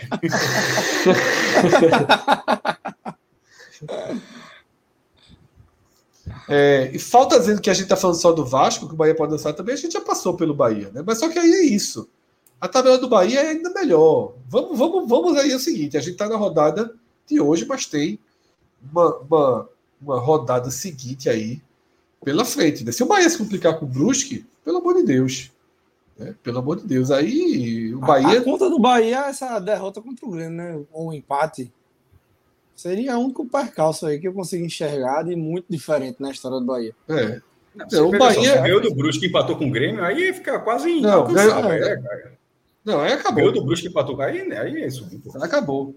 Olha só, se o Bahia ganhar do Brusque, faz 56. E aí, é, é, só teria risco, só teria risco com aquele desenho que a gente falou.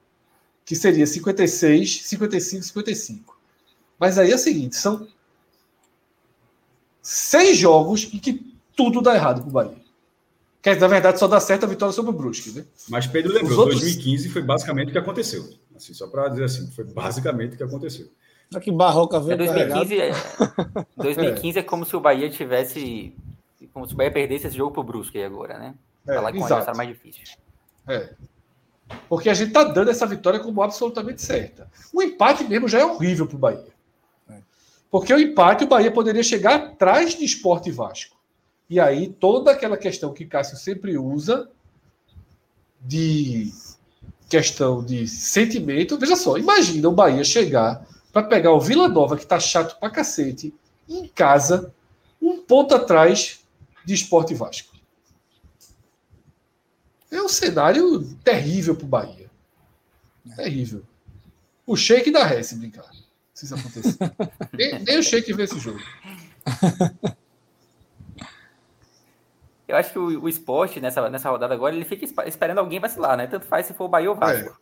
É. é um ponto diferente. Só que quem tem maior chance de vacilar é o próprio, né? Porque não é vacilar, é. né? É, é não vencer, é não vencer o melhor time e você com três desfalques. Mas, mas só, os dois cenários são ok. Eu, eu, gosto de fechar a rodada.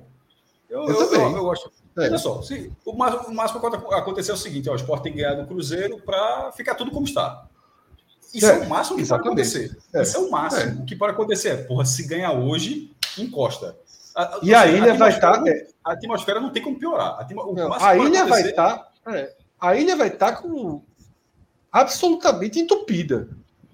O jogo é domingo, quatro da tarde, assim.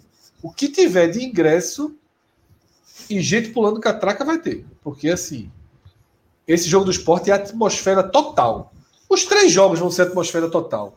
Só o do Mesmo Bahia que deve ter. Aí eu vou fazer uma pergunta. Mesmo se Bahia e Vasco ganharem no sábado? Sim, sim, sim. Primeiro, é, no, nesse novo sistema, com todos com a nota, já lota, né?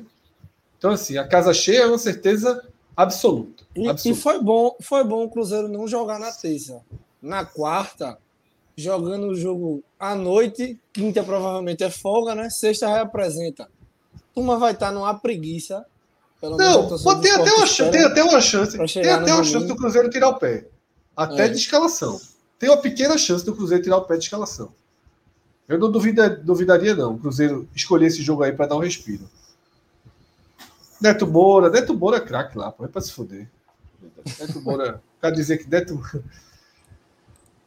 Mas sempre teve um talentozinho, né?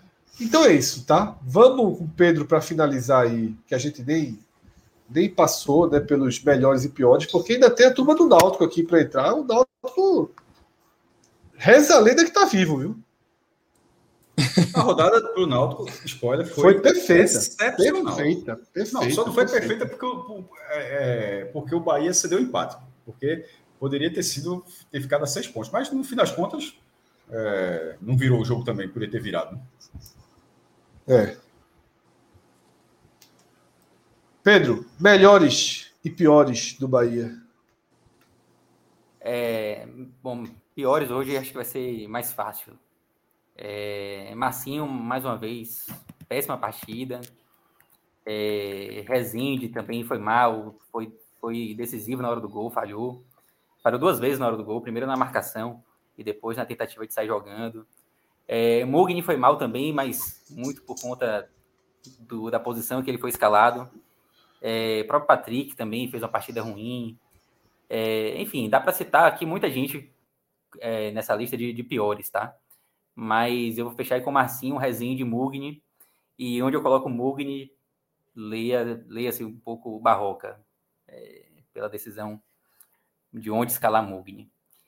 É, e melhores, é, tá, com certeza os melhores serão escolhidos assim pelo primeiro tempo, que foi um pouco melhor, não tenha sido um primeiro tempo exuberante, longe, longe disso. O Bahia, acho até que se algum time foi melhor no primeiro tempo, talvez tenha sido o Novo Horizontino. É, mas no primeiro tempo dá para destacar Daniel, acho que fez uma boa partida. É, Jacaré Goulart dá para colocar também, acho que o Goulart se esforçou um pouco, é, fez um, deu, deu um cruzamento é, bom no, no lance do gol. No segundo tempo, ele sumiu completamente. Foi substituído aos 20, mas até que ele não tinha feito absolutamente nada no segundo tempo. É, e Jacaré também sempre se esforça um pouco mais, mas foram poucos, poucos jogadores assim que você pode citar como melhores. Não dá nem para dizer que foram melhores, mas não estiveram assim entre os piores. Eu vou botar o Daniel como melhor. E vamos, só para fechar um pódio, vou colocar Jacaré lá assim, mas não que tenham feito partidas boas, longe disso. É, e o pior para mim, eu vou ficar com. Eu tô bem na dúvida assim, entre Marcinho e Rezende. Mas eu vou ficar com Marcinho. É, Marcinho como pior, depois Rezende. Terceiro Mugni ali, muito por conta da, do local onde ele, onde ele foi escolhido. É, acho que é mais ou menos isso. O Barroca, para mim, estreou, estreou mal, porque algumas decisões dele, dele foram questionáveis. assim. Normalmente a gente dá uma, dá uma aliviada para o treinador que estreia, mas hoje eu acho que algumas decisões dele foram equivocadas nesse retorno dele para o Bahia, né? Barroca, inclusive acho até que isso foi um dos motivos dele, dele ter topado, né? Barroca tem uma, tem uma gratidão pelo Bahia, porque ele praticamente começou a carreira dele aqui, ele veio, veio trazido em 2011 é, por Rogério Lourenço, treinador que teve uma passagem péssima por aqui. E curioso que o Rogério Lourenço também, se eu não me engano, acho que ele, só, ele foi uma passagem que só durou seis jogos, é mais ou menos que Barroca vai ter. É, mas Barroca acabou ficando, é, passou três anos aqui, tem uma história, foi diversas vezes assim, treinador interino. E vi pouca gente se lembrar disso, mas Barroca, ele, ele é um daqueles casos assim de interino que é demitido, porque ele acabou saindo muito por conta de pressão de resultados em 2013. É, Bahia vivia um momento extremamente conturbado, foram aquelas goleadas ali de 5x1, 7x3, e ele acabou assumindo o time ali depois da saída de Joel. E a, a, a eliminação do Bahia na, naquela Copa do Brasil ali pelo Verdense acabou ficando muito nas costas dele. Ele treinou o time nos dois jogos. É, um como interino e outro por opção do próprio Joel, que ainda estava aqui no primeiro jogo. Então ele foi demitido com, por pressão, assim mesmo, de, de resultado, um momento extremamente conturbado, uma demissão até injusta, ao meu ver. Mas esse foi o contexto da passagem de Barroco por aqui. Agora, e agora que suma, né, Pedro? Porque senão fica a marca né, do fracasso, o retorno do Barroca se o Bahia não subir somente da campanha né, inteira, como foi a Série B. Vai, teve Guto, teve Anderson, mas vai ficar esse, esse roxo, né? Barroca na reta ser, final. É, é, o grande risco da, da vinda dele para cá, né? Ele não tem muito a ganhar, tipo, se, se conseguiu acesso, a gente não vai dizer assim que foi graças à Barroca, a não sei que ele ganhe cinco jogos. Que, que, e dificilmente ele fica, né, para a próxima temporada. Assim, pelo menos eu, é. É, como treinador, eu acho impossível. Ele poderia permanecer talvez em algum outro cargo, mas eu acho que nem seria o objetivo dele, assim, né? Pela é. carreira. Eu acho até o nome, viu, pro, pro, pro esporte. Eu acho até um nome interessante. Depende muito do que ele fizer no Bahia aí. Sou muito fã, né? É, não, muito fã não sou, não, mas eu também não sou muito fã de nenhum que tá, que tá no ar. Então, você pensa em Alan Al, talvez, né? Porque tem que quebrar, veja só, uma coisa que para mim é certa é que tem que, que quebrar ciclos repetidos, né? Pelo amor de Deus, não me venham com ele dos Anjos, não me venham com volta do Florentim e coisas Uma curiosidade, tipo? Fred. Se tivesse assim, Anderson e Barroca. Barroca. quem? Barroca. Barroca, puta que pariu. Eu odeio Anderson, pô.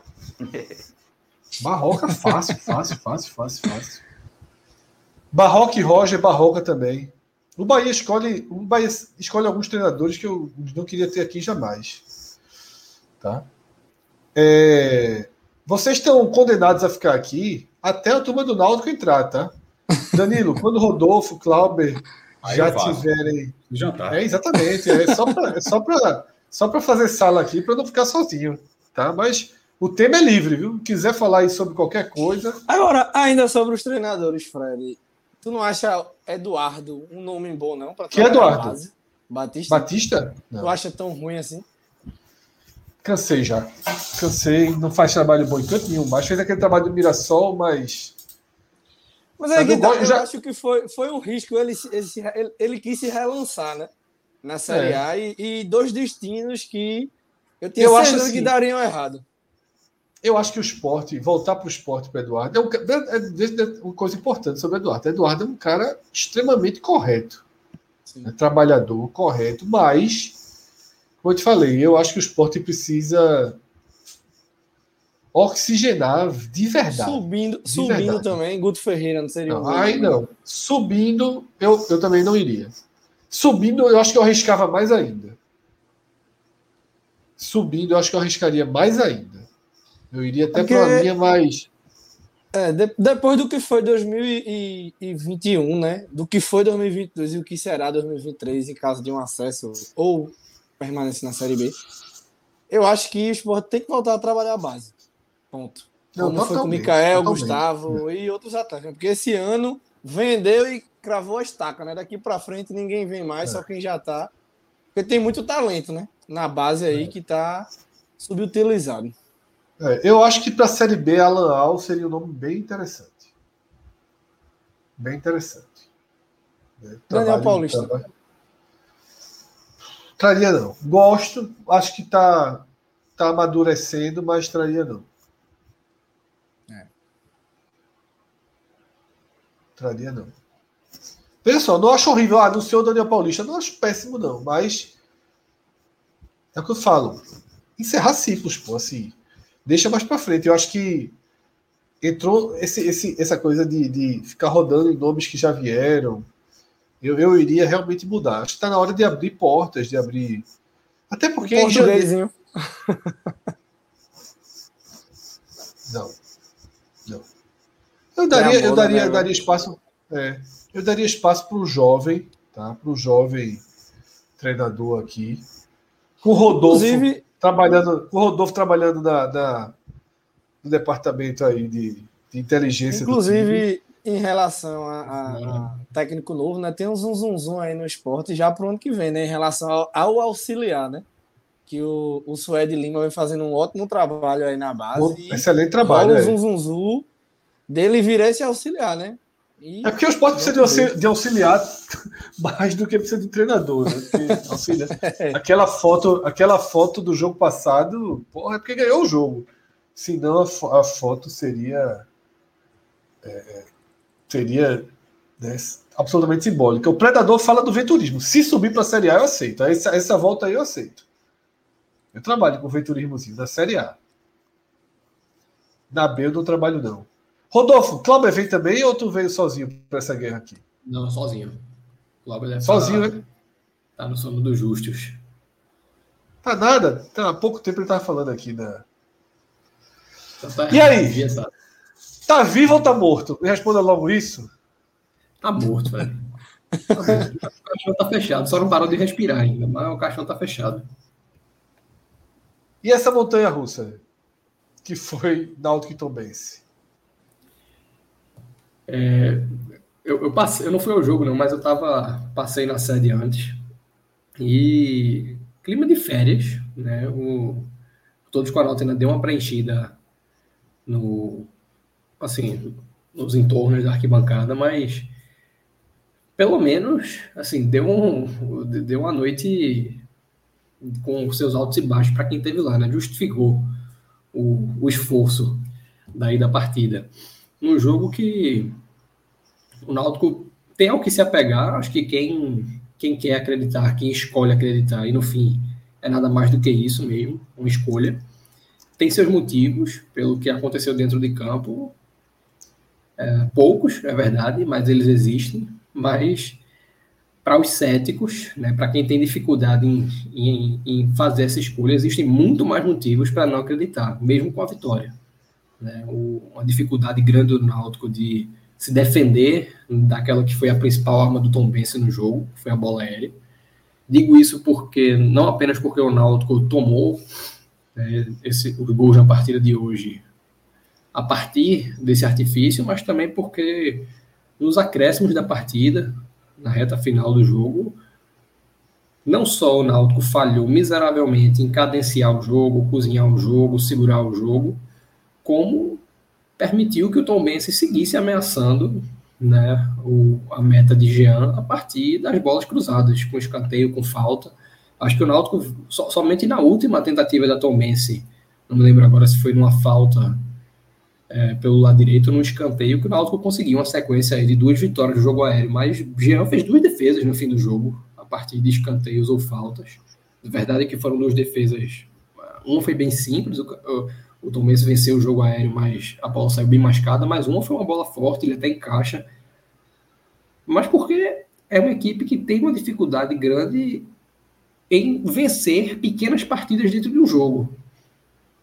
Vencer pequenas partidas. Então, quando a necessidade de abafar, não consegue. Quando precisa cadenciar, não consegue. Quando precisa se defender a qualquer custo, não consegue. É uma equipe frágil, é uma equipe que sucumbe tem, tem o que a gente vê nesse segundo tempo, né? A gente viu na, na semana passada na ilha, tinha visto contra o Sampaio Correia, viu contra, é, contra o Vasco, viu hoje, porque apesar de ter vencido o jogo, perdeu o segundo tempo, né? Por um placar de 2 a 1 um.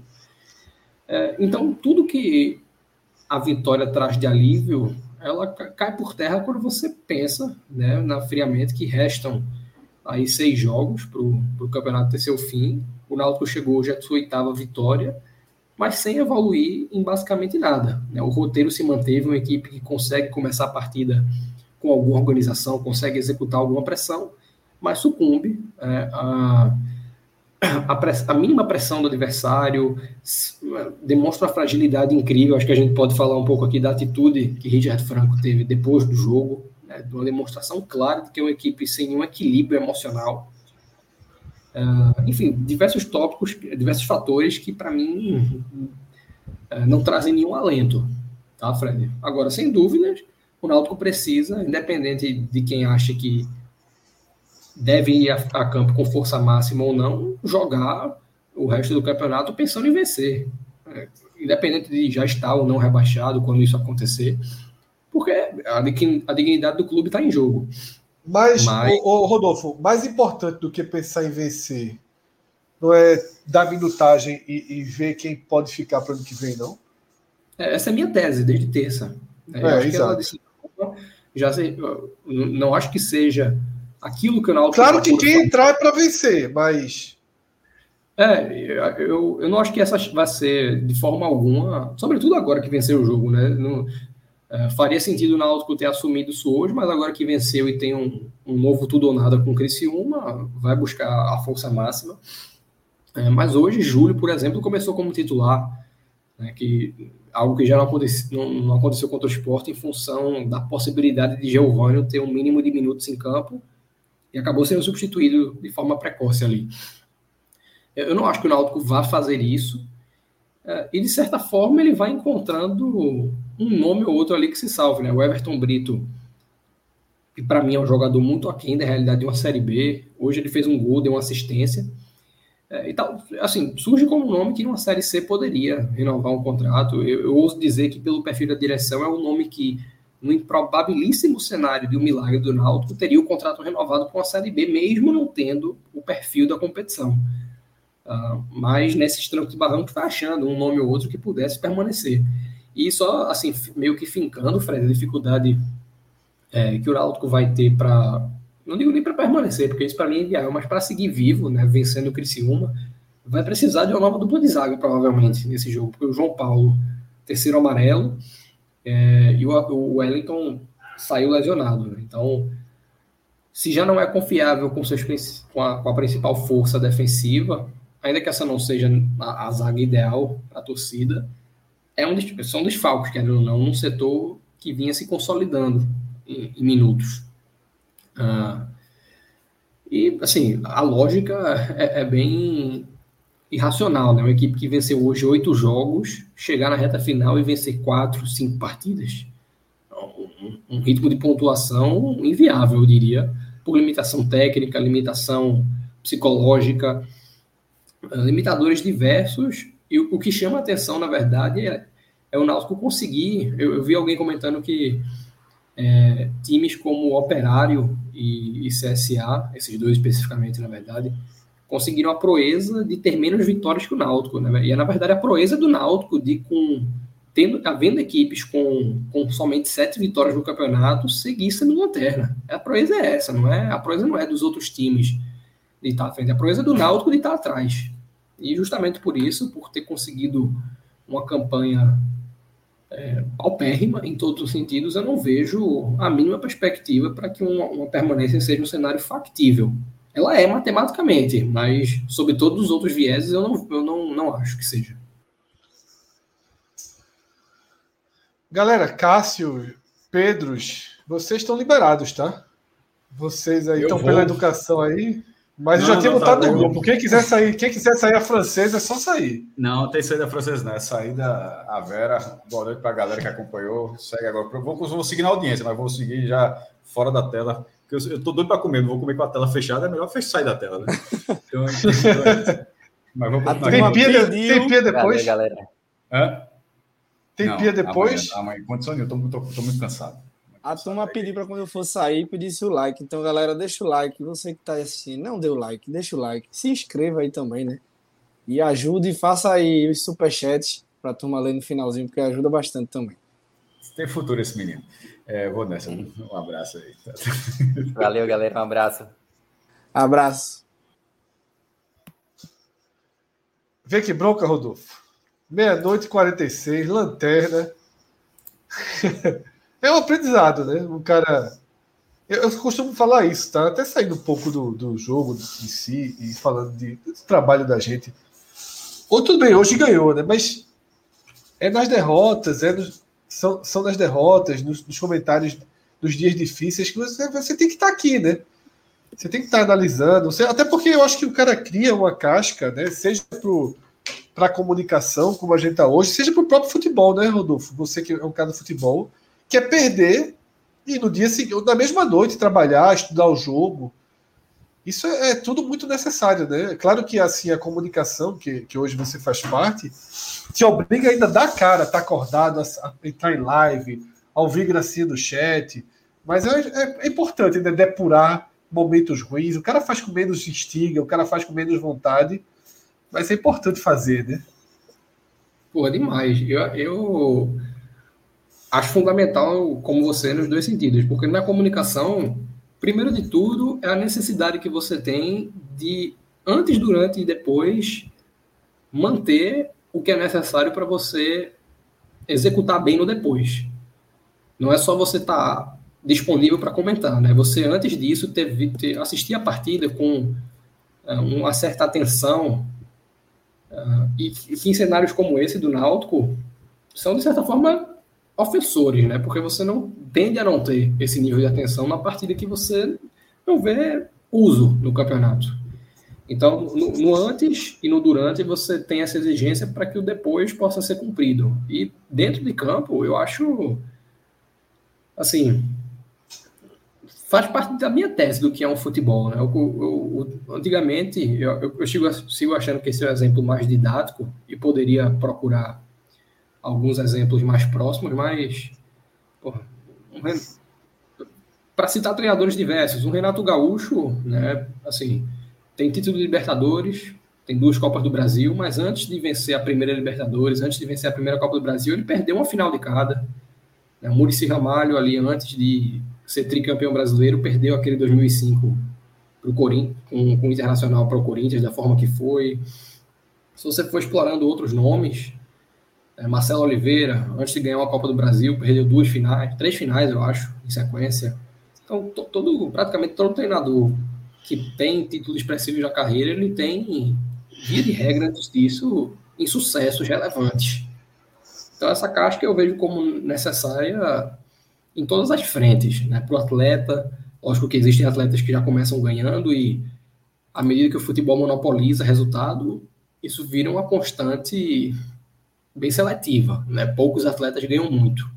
E aí cresce o valor daqueles que têm a experiência de perder, para quem não, não tem acesso a essa, essa elite. Rodolfo, é, esse jogo, você já trouxe uma primeira análise dele. é, e a minha primeira pergunta, ainda que em tom de brincadeira, mas é, foi. Eu acho que para todo mundo hoje a primeira pergunta foi em tom de briga- brincadeira, mas o fundo absoluto de verdade. Né? Porque, quer ou não, uma rodada como essa, onde todos os seus adversários diretos estacionam e você ganha três pontos, abre algumas portas, mas a gente sabe que o desenho é muito difícil. O Náutico teria que ser o time que não foi e não foi nem hoje, né? Porque você levar um empate como levou, e você falou é, é, no seu primeiro comentário, né? O time que não consegue vencer algumas partidas dentro dos 90 minutos, né? Um jogo é feito de algumas partidas. É, é meio forçoso a gente ficar, né? é, é, é, conjecturando, e agora, escalação, deixa ganhar, deixa conseguir mais dois resultados completamente fora da curva, que a gente senta aqui e recalcula a rota, e pensa em milagre, e faz alguma coisa pensando nessa sobrevivência. Mas aí a pergunta que eu quero te fazer é pensando no rebaixamento, tá? É pensando na sentença que está praticamente selada. Do jogo de hoje, pensando em continuidade para 2023 e continuidade na terceira divisão de 2023. Algo se extrai. Por exemplo, Jean Carlos. Ele reaparece bem, faz um gol decisivo, mas já não se conta com o Jean Carlos para a terceira divisão no ano que vem. Algum, que algum jogador tem algo, tem algo é, é, acontecendo nesse sentido dentro do Náutico de identificar é, jogadores que merecem ter mais minutagem, merecem ter mais chance para começar a construir a espinha dorsal do ano que vem? Boa, Fred. Eu acredito que conscientemente o Náutico não tenha esse mapeamento feito, porque eu não vejo sequer uma definição clara a respeito do que será dado Cavalcante daqui para frente. Pode ser que tenha esse entendimento de forma interna, mas não é o que, o que aparenta existir. O Náutico ainda parece esperar por uma definição, ainda que ela já esteja praticamente, né, como você disse, decidida. E. Você iria com ele? Iria, né? Você ficaria se fosse financeiramente viável?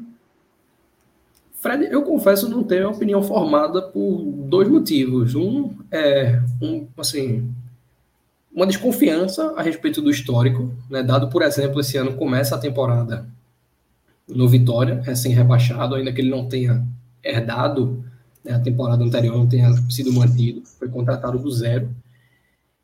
E uma, assim, Vou, vou alongar esse comentário para dizer que para mim existem três vieses dessa análise. A primeira é saber separar, se, se, se é para permanecer com dado, é saber separar esse fim de temporada do trabalho que se inicia. Esse é um viés e eu acho que foge muito a característica do Náutico. Eu acho que não existe a maturidade do Náutico como clube, tanto internamente quanto para a torcida, de separar isso. Dado não é o nome dessa queda, Dado não é responsável, assim, lógico que, como qualquer profissional, ele entra na cota, mas ele não tem a responsabilidade sobre o acesso. O aproveitamento de dado ele é bem aceitável até aqui, e o desempenho também. Então, eu acho que não existe essa, essa capacidade. O segundo ponto de análise é entender se existe uma sinergia entre o que dado espera para um elenco de Série C e o que o Náutico projeta para essa divisão. Esse é o ponto em que eu acho que pode haver maior falha, porque não faz, muito, não faz parte do perfil de futebol do Náutico ter esse tipo de entendimento. E o terceiro ponto é avaliar se a carreira de Dado Cavalcante está conectada a esse tipo de desafio. Dado não é um treinador. Acho que ele tem. Me foge a memória se ele tem algum acesso com a Luverdense numa Série D. Mas é um treinador que sempre dependeu muito de encaixes né, de elenco para ter longo prazo. Acho que foi assim no, no Paraná, com elenco enxuto, no ano que o esporte subiu lá em 2013, e faltou, assim, faltou cancha do clube. É, acho que no trabalho do, do, Acho que no próprio Náutico, ali em 2014, quando ele conseguiu brigar também, foi herdando um, um trabalho já com elenco montado. Então, eu confesso não ter memória de um trabalho de montagem de elenco de dado, talvez ali no Mojimirim, mas é, é um time que jogava Campeonato Paulista com prazo de validade. Então, são uma soma de fatores que dificultam essa visão por, por, da minha parte. Se existir sinergia e o Náutico avaliar que dado tem esse perfil, eu acho um bom nome. Mas eu não acho que o trabalho da Série B sirva como um balizador relevante para isso. É só um componente da equação e dos mais fracos. Tá? Não é a principal variável. Rodolfo, antes de tu voltar para aquela pergunta dos jogadores, só vou responder um, um, Antônio Carlos no chat aqui e a resposta é não, Antônio.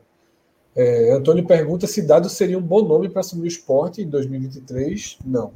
Tá? Não, porque. É, qualquer cenário foge muito ao perfil também. Série B, Série é, é, eu acho que Dado, ele, ele, eu até falei isso no programa passado. Eu acho que Dado é um treinador que entende de futebol, entende os caminhos de futebol, mas ainda não, ainda não entende que às vezes esses caminhos são inviáveis e inalcançáveis. Eu acho que é um treinador que força a barra. Eu sempre vi Dado dessa forma, tá? Não ali no começo. Desde a, eu, porque você tem o começo, a maturação, eu digo dado desde a passagem anterior do Náutico, quando ele pegou um elenco caríssimo. Né? O Náutico fez um elenco de mais de um milhão de reais no começo da temporada e dado foi assim de uma falta de, de, de visão do todo impressionante, assim. Jogadores limitados, escalações é, é, limitadoras, jogadores limitados escolhidos e escalações limitadoras para o desenvolvimento, tá? Tentando fazer, e agora repete isso um time do Náutico. Por mais que, que seja lento esse time do Náutico, é, claro que o trabalho de Elano foi o que afundou, né?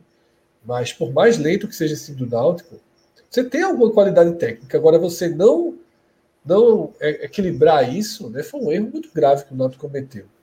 Então, jamais eu não, não acho que seria um nome interessante no esporte. Então, Rodolfo, saindo de dado, eu, eu, eu, fiz, eu tive que fazer porque você citou ele, eu tive que fazer a pergunta ali no meio, mas voltando para jogadores, para essa observação aí, que é necessária, até porque, repito, algo que a gente conversou no programa passado. A turma da Série C, setembro, outubro, novembro, é contratação e definição de, de, de elementos fundamentais para a próxima temporada, enquanto o Náutico está aí ainda, né, esticando esse drama de 22.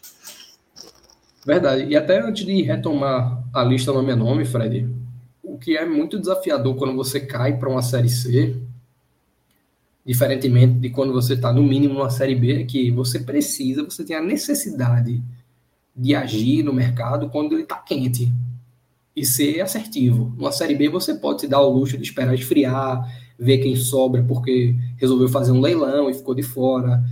É, jogadores que, por qualquer motivo, acabaram esquecidos. Na Série C, não. Lógico que o Náutico de 2018, por exemplo, conseguiu trazer ali no começo de temporada, já por meados de fevereiro, nomes como Artigosa. Mas num esforço financeiro que veio de fora do clube, não foi algo dentro da realidade daquele momento. Na Série C, você precisa agir né, identificando nomes ou que tenham alguma qualidade você de alguma forma consiga trazer para dentro, ou, e aí é o desafio maior, e acaba sendo a tese para a maioria do elenco, vendo nomes que o mercado não vai perceber por qualquer motivo. Né? Porque são jogadores que ainda não tiveram performance, mas têm o potencial de ter, são jogadores que a performance ocorreu no nível abaixo por qualquer motivo, mas se deveu a uma questão circunstancial, o momento do time não era bom, o elenco foi mal utilizado, enfim, é um trabalho de análise que eu sei que o Náutico não vai ter. Então eu só elenco o desafio aqui, mas já sabendo que não vai estar à altura do que existe de estrutura lá dentro hoje. É, e aí, voltando na lista nome a nome, eu acho que o Náutico acaba de forma acidental ter essa percepção. Né? O Náutico ainda não usa, é, pode ser que esteja certo, o tempo dirá, eu posso estar errado aqui, mas o Náutico ainda não usa o time pensando em entender quem é que se aproveita na Série C. Mas à medida que os minutos são dados, isso acontece. É como eu falei, você tem o Júlio que começa a ter uma, uma opção de titularidade, o Everton Brito, que para a Série C se prova um nome interessante, já está no elenco, é, tem conseguido, fez hoje o segundo gol na Série B, deu uma assistência, tem uma movimentação, é, assim, demonstra uma limitação técnica muito clara, mas é o que você encontra no mercado de Série C. E aí, indo nome a nome nessa escalação, vou citar todos aqui, é, porque, por exemplo, o Jean Goleiro é um nome que está vinculado ao retrô. Eu acho muito difícil o retrô querer ceder um jogador ao Náutico, que nem acho que Jean seja um atleta que tenha performance para o Náutico comprar uma briga com o retrô. Tem goleiro de um nível maior, de forma bem mais acessível, menos burocrática. É, Vitor Ferraz, que hoje voltou a marcar, um jogador que já tinha feito gol de cabeça nessa Série B, eu acho um jogador interessante para o perfil de campeonato que é a Série C. Primeiro, pelo perfil Coringa, um jogador que pode fazer lateral, pode fazer volância, pode fazer meia. É um jogador com perfil de liderança e que tende a querer permanecer. Né? Vitor Ferrari não é um jogador com mercado que já teve na, na carreira, é um jogador é, com alguma capacidade técnica diferenciada no mercado de Série C e que tende a querer equalizar essa situação. Então é um nome que, é, para mim, cabe muito numa Série C. É, João Lucas, lateral esquerdo, é um jogador que, para mim, está acima da média de uma Série C e tende a ter é, alguma procura do mercado, se constitui um desafio do Náutico. O que é que tem de novidade né, nessa, nessa, nessa escalação de hoje? É de Javan, primeiro volante aí voltando ao time. e que para mim talvez tenha sido o grande acerto de dado hoje nessa escalação, buscando a vitória, porque Souza vinha executando essa função, é um jogador totalmente desconectado da mesma, não tem característica nenhuma de jogar ali na, na primeira volância. E com o Djavan em campo hoje, o Náutico tanto liberou Souza, que teve muito mais presente ofensivamente, onde ele pode realmente agregar, e com o Djavan o time se tornou mais combativo, é, sobretudo no primeiro tempo, perdeu muito menos bola, uh, e segunda bola na, na, na intermediária. E é um, um, nome que, além de barato, além de operário, é habituado à Série C. O mercado de Javan até, até o Náutico era basicamente pautado em Série C. É um nome que ressurge e, para mim, um nome que tem total alinhamento com o que o futuro tende a reservar ao Náutico. É, mas ainda são poucos nomes que eu vejo com aptidão e são nomes que Dejavan hoje está assim, precificado acima da realidade de uma série D, de uma série C, para o que o Náutico poderá pagar. Então, se não for para ter uma redução, é um nome que para mim pode deixar passar e ir atrás do próximo. Ainda existem dúvidas em alguns jogadores que eu acho que precisam ser rodados, mas como eu falei, esse ainda não é o objetivo do Náutico no campeonato e só vai ser quando de fato cravar esse abaixamento. Então, Rodolfo, é... eu acho que gente já fez né, o, o roteiro do que era necessário ser dito para essa noite. A gente está dentro da madrugada, não vamos nos estender demais. Eu acho que essa, que essa pergunta, de certa forma, englobou destaques, né? Mas se você quiser só formalizar aquela tradição do telecast, dos melhores e piores, pode fazer para a gente finalizar, né? Boa, Fred. É, só, assim, passando, fazendo um, um último recorte de questão de classificação que a gente já gabaritou aqui a nossa opinião que converge, é só elencar aqui que, na verdade, o desafio do Náutico hoje, ele passa, assim, basicamente por ultrapassar três adversários, né? sendo que o Brusque, que perdeu hoje para o esporte, é uma equipe morta na competição. É a única equipe é, que acho que a gente pode dar tão morta quanto o Náutico, tem um ponto à frente e cinco derrotas acumuladas. Escolheu o Gilson Kleina, o e é muito, muito pobre tecnicamente, assim, é, Não, é além de outro padrão. Depois dessa escolha do Náutico por Elano, eu diria que o Gilson Kleina foi o, o, grande erro do campeonato de um time. O cara que estava candidato... Rodolfo, vou dizer uma coisa. O torcedor do Náutico vê o Brusque jogar e diz assim, porra, eu tô atrás do Brusque. É, é, assim, é de uma disparidade técnica em relação ao Náutico. Olha que o Náutico tem lacunas técnicas graves, mas é de uma disparidade técnica assustadora, pô. É muito fraco. O Rodolfo Potiguar é o dono do time, pô. O dono do time. Sim. É, e aí o Brusque, para mim, é uma equipe morta, mas você tem acima dele o Operário, com dois pontos nos últimos 15, né? como perdeu hoje, e um CSA também vindo aí de três derrotas nos últimos quatro jogos venceu um ali, mas um aproveitamento que não é bom recente. E aí é, chega o Novo Horizontino. É, mas o CSA eu ainda acho um, um adversário. Não, tem, tem muito é, mais perspectiva do que os outros três. É. Mas, assim, em relação ao Náutico, assim, já, eu já vejo um trabalho maior. Superior, eu concordo.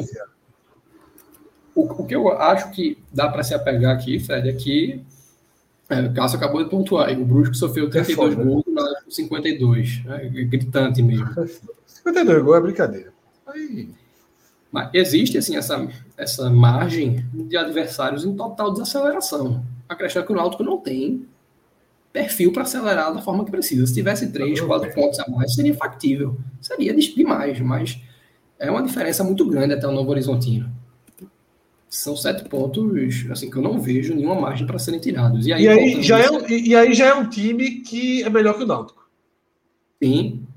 Já é melhor que o Náutico.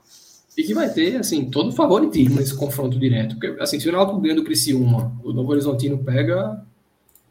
O Vasco é, fora. Ou é o Vasco fora, né? Que tudo bem. É, se o Náutico vence o Novo Horizontino perde, vai para tudo ou nada nessa partida. Mas para mim, o Novo Horizontino tem todo favoritismo no jogo lá. Mas todo favoritismo. É, acho um time melhor. Mas um acho que antes tem Náutico e Grêmio, né? Ah, não, dois fora, o Náutico para dois fora, é verdade. Dois, dois fora. Só depois é o Grêmio. É. Exatamente.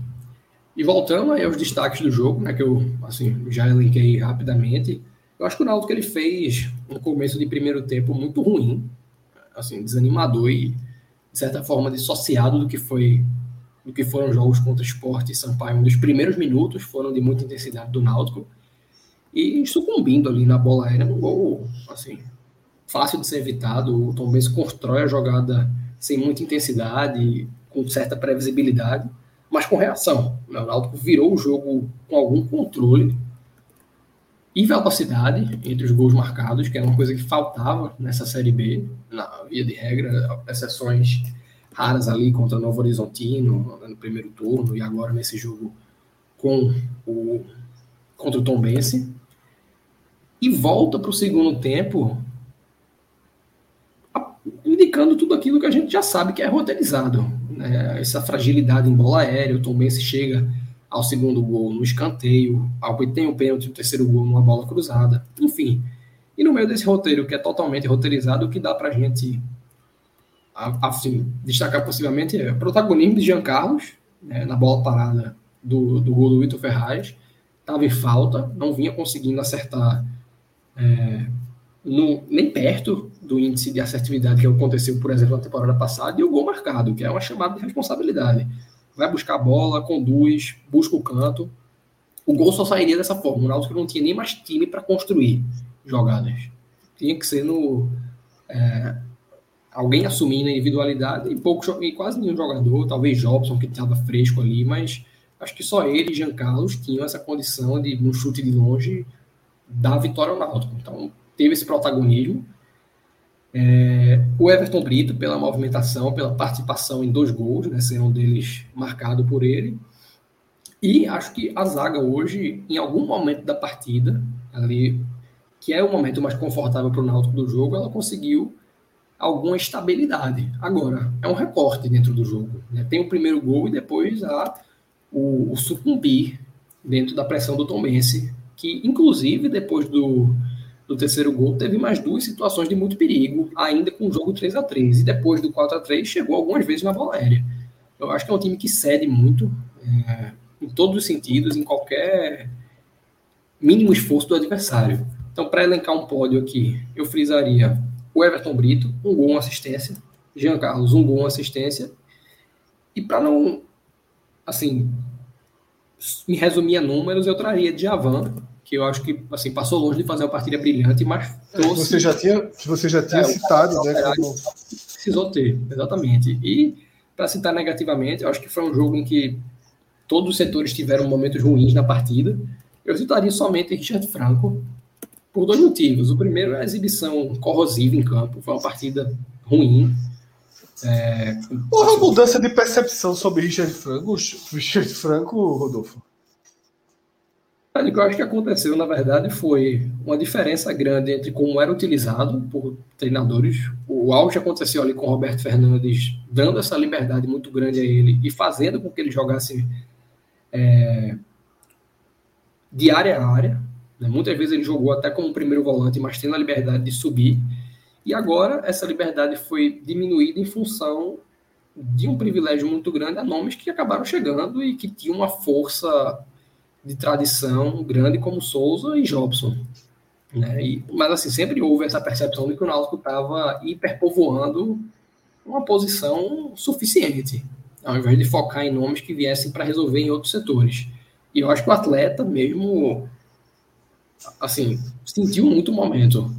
Sentiu muito momento e vem de partidas muito ruins em série. Essa talvez tenha sido a mais apática e acabou no fim da partida protagonizando o episódio que para mim assim, eu acho que não vai acabar a passagem dele no Náutico porque o foco da direção vai estar todo em deixar o elenco com o um mínimo de conforto para essas últimas partidas, mas em qualquer circunstância seria para acabar. O cara arremassou uma garrafa d'água no torcedor. Totalmente descontrolado. Foi a garrafa d'água, eu achei, eu achei que tinha sido a caneleira. Foi a garrafa d'água. Eu vi aqui durante a live. Foi a garrafa, garrafa d'água. Tem dois vídeos, né? Um que já é depois do arremesso e um que pega. Não, eu vi do arremesso. É, eu vi do arremesso. Só que eu tava durante a live aqui. Eu achei que, tipo, ele, ele tava segurando a. Tem os caras não usam aquelas candeleiras pequenininhas, né? É. Eu achei que tinha sido a candeleira. Foi um, um, foi, foi um copo daquele, né? De, de, de água. Plástico, com água lacrada. E, assim, totalmente descontrolado. Acho que, veja só, o Náutico chegou no cenário em que é fato que qualquer vitória, a não ser que o Náutico engate realmente uma sequência que o coloque de volta na rota que, que dê a, a saída da, da, zona como algo acessível. Mas pô, se perde os dois jogos e vence o Grêmio aqui, vai ter jogador saindo de campo vaiado. Vai ter jogador saindo de campo criticado pelo conjunto da obra. É uma temporada fracassada. E o, esse grupo tem que ter essa percepção, olhar para a tabela e dizer, pô, a gente está em último. Quem vem, assim, não pode ter acontecido até de ter acontecido algum xingamento desmembrado. É, e assim, a depender de certas situações, o jogador tem todo o direito de, de dar a resposta. Acho que essa é uma, é uma resposta excessiva em quase todos os cenários possíveis. E diversos torcedores que estavam presentes relataram que não aconteceu nada além do habitual, né, de uma cobrança mais forte. Então, aparenta ter sido realmente um episódio em que o jogador responde excessiva e violentamente a uma cobrança natural de um time com, a, com o passaporte rebaixamento. É. é isso então. Rodolfo, brigadíssimo pela paciência, pelo esforço de segurar até aqui a madrugada, né, para entrar. Foi um papo mais rápido do que de costume, mas também, só como só são dois, eu acho que a gente conseguiu aprofundar bastante, né? O tempo foi mais rápido, mas a gente conseguiu ir além, né, do, do 4 a 3 que já, como eu falei no início, foi uma montanha russa. Deixa o Náutico olhando para o campeonato. Né? Por enquanto é isso. O torcedor do Náutico vai assistir o jogo contra o Criciúma. Se serve de alguma Assista. coisa, eu diria isso. O cara vai assistir. O cara vai torcer para o Sampaio ganhar do CSA. O cara vai torcer para o Vasco ganhar do Novo Horizontino. E você vai aí rodada a rodada, né? O que eu falei. Se o Náutico volta vivo dessa viagem, aí a gente senta aqui e faz um programa de recalculando as rotas. Né? O Náutico precisa voltar vivo dessa viagem, desses dois jogos. Na verdade, nem é uma viagem, né? são dois jogos separados, mas precisa voltar ao vivo dessas duas partidas. Voltando vivo, a gente recalcula é, a rota e vê se o Náutico tem como fazer um, um sprint final. Falando. O jogo do Náutico, na sexta, ele abre a rodada às 7 horas. Se o Náutico Isso. ganha, aí vem um fim de semana nervoso em que acabou o jogo, é CSA e Sampaio.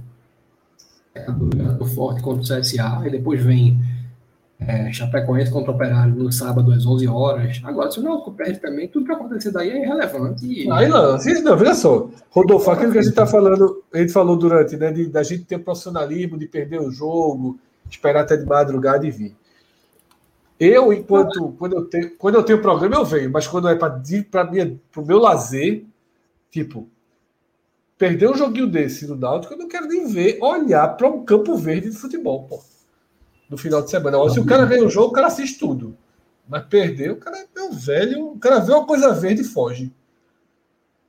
Exato. Então, é, ou, vai perpetuar essa agonia mais uma semana, porque tem um intervalo de sete dias entre Criciúma e Novo Horizontino, são duas sexta-feiras de jogos agora. Isso. Ou vai acabar muito rápido, porque só existe, só, só interessa a vitória com o Criciúma, empatou, perdeu, volta para a mesma margem de descrença de quem resolveu acreditar, e ganhou, sobretudo se a rodada ajudar, aí é uma semana mais de sonho. Isso, por aí. Não é tão diferente lá em cima, não, mas é, já é melhor a situação do esporte, né? Em relação ao acesso do que do Náutico. Em relação a escapar, bem melhor, né? É matemática é básico, três pontos e o outro tem sete pontos, né, para tirar. É, é brutal a diferença, faltando cinco jogos. Mas é isso. Valeu, Rodolfo, velho. Muito obrigado. A todos que estão aqui. Ainda tem bastante gente online, né? Eu não, eu não vi, eu não sei como é que tá lá o pessoal da Twitch, né, que a gente trata com algum distanciamento e toda, mas estamos trabalhando para corrigir isso, né? Mas eu não sei como é que tá na Twitch, mas tem mais de 300 pessoas a última vez que eu tinha olhado aqui e a gente tem feito lives bem longas aí nos últimos dias. A gente tem passado por, por vários temas, né? De ficção, a realidade, de futebol, a política. E é um pouco do, do que compõe né, da essência do nosso, do nosso podcast, lá desde o começo, a gente sempre foi assim, e a gente está trazendo isso de volta, né, trazendo esse sentido de, de, de ser uma companhia. Né? De, assim como nós somos companhia uns para os outros, também somos companhia para quem está no chat, e eles também fazem isso aqui com a gente. Né? Já não são mais 300 pessoas, já tem 230, 240 pessoas, mas é gente demais. Tá? Valeu, Rodolfo. Valeu a todos do chat. Valeu a todos que estão assistindo depois, ouvindo em casa. Seguimos com nossa programação, quarta-feira de Série A, quinta-feira de descanso, raríssimo por aqui. E a pauta sexta-feira, Rodolfo já jogou. Tá na mesa. Pauta da mais uma tentativa de seguir vivendo e seguir jogando o campeonato do Náutico na sexta-feira. Sábado tem Bahia, domingo tem esporte, Série A também no final de semana e a gente segue em frente. Grande abraço a todos, até a próxima. Tchau, tchau.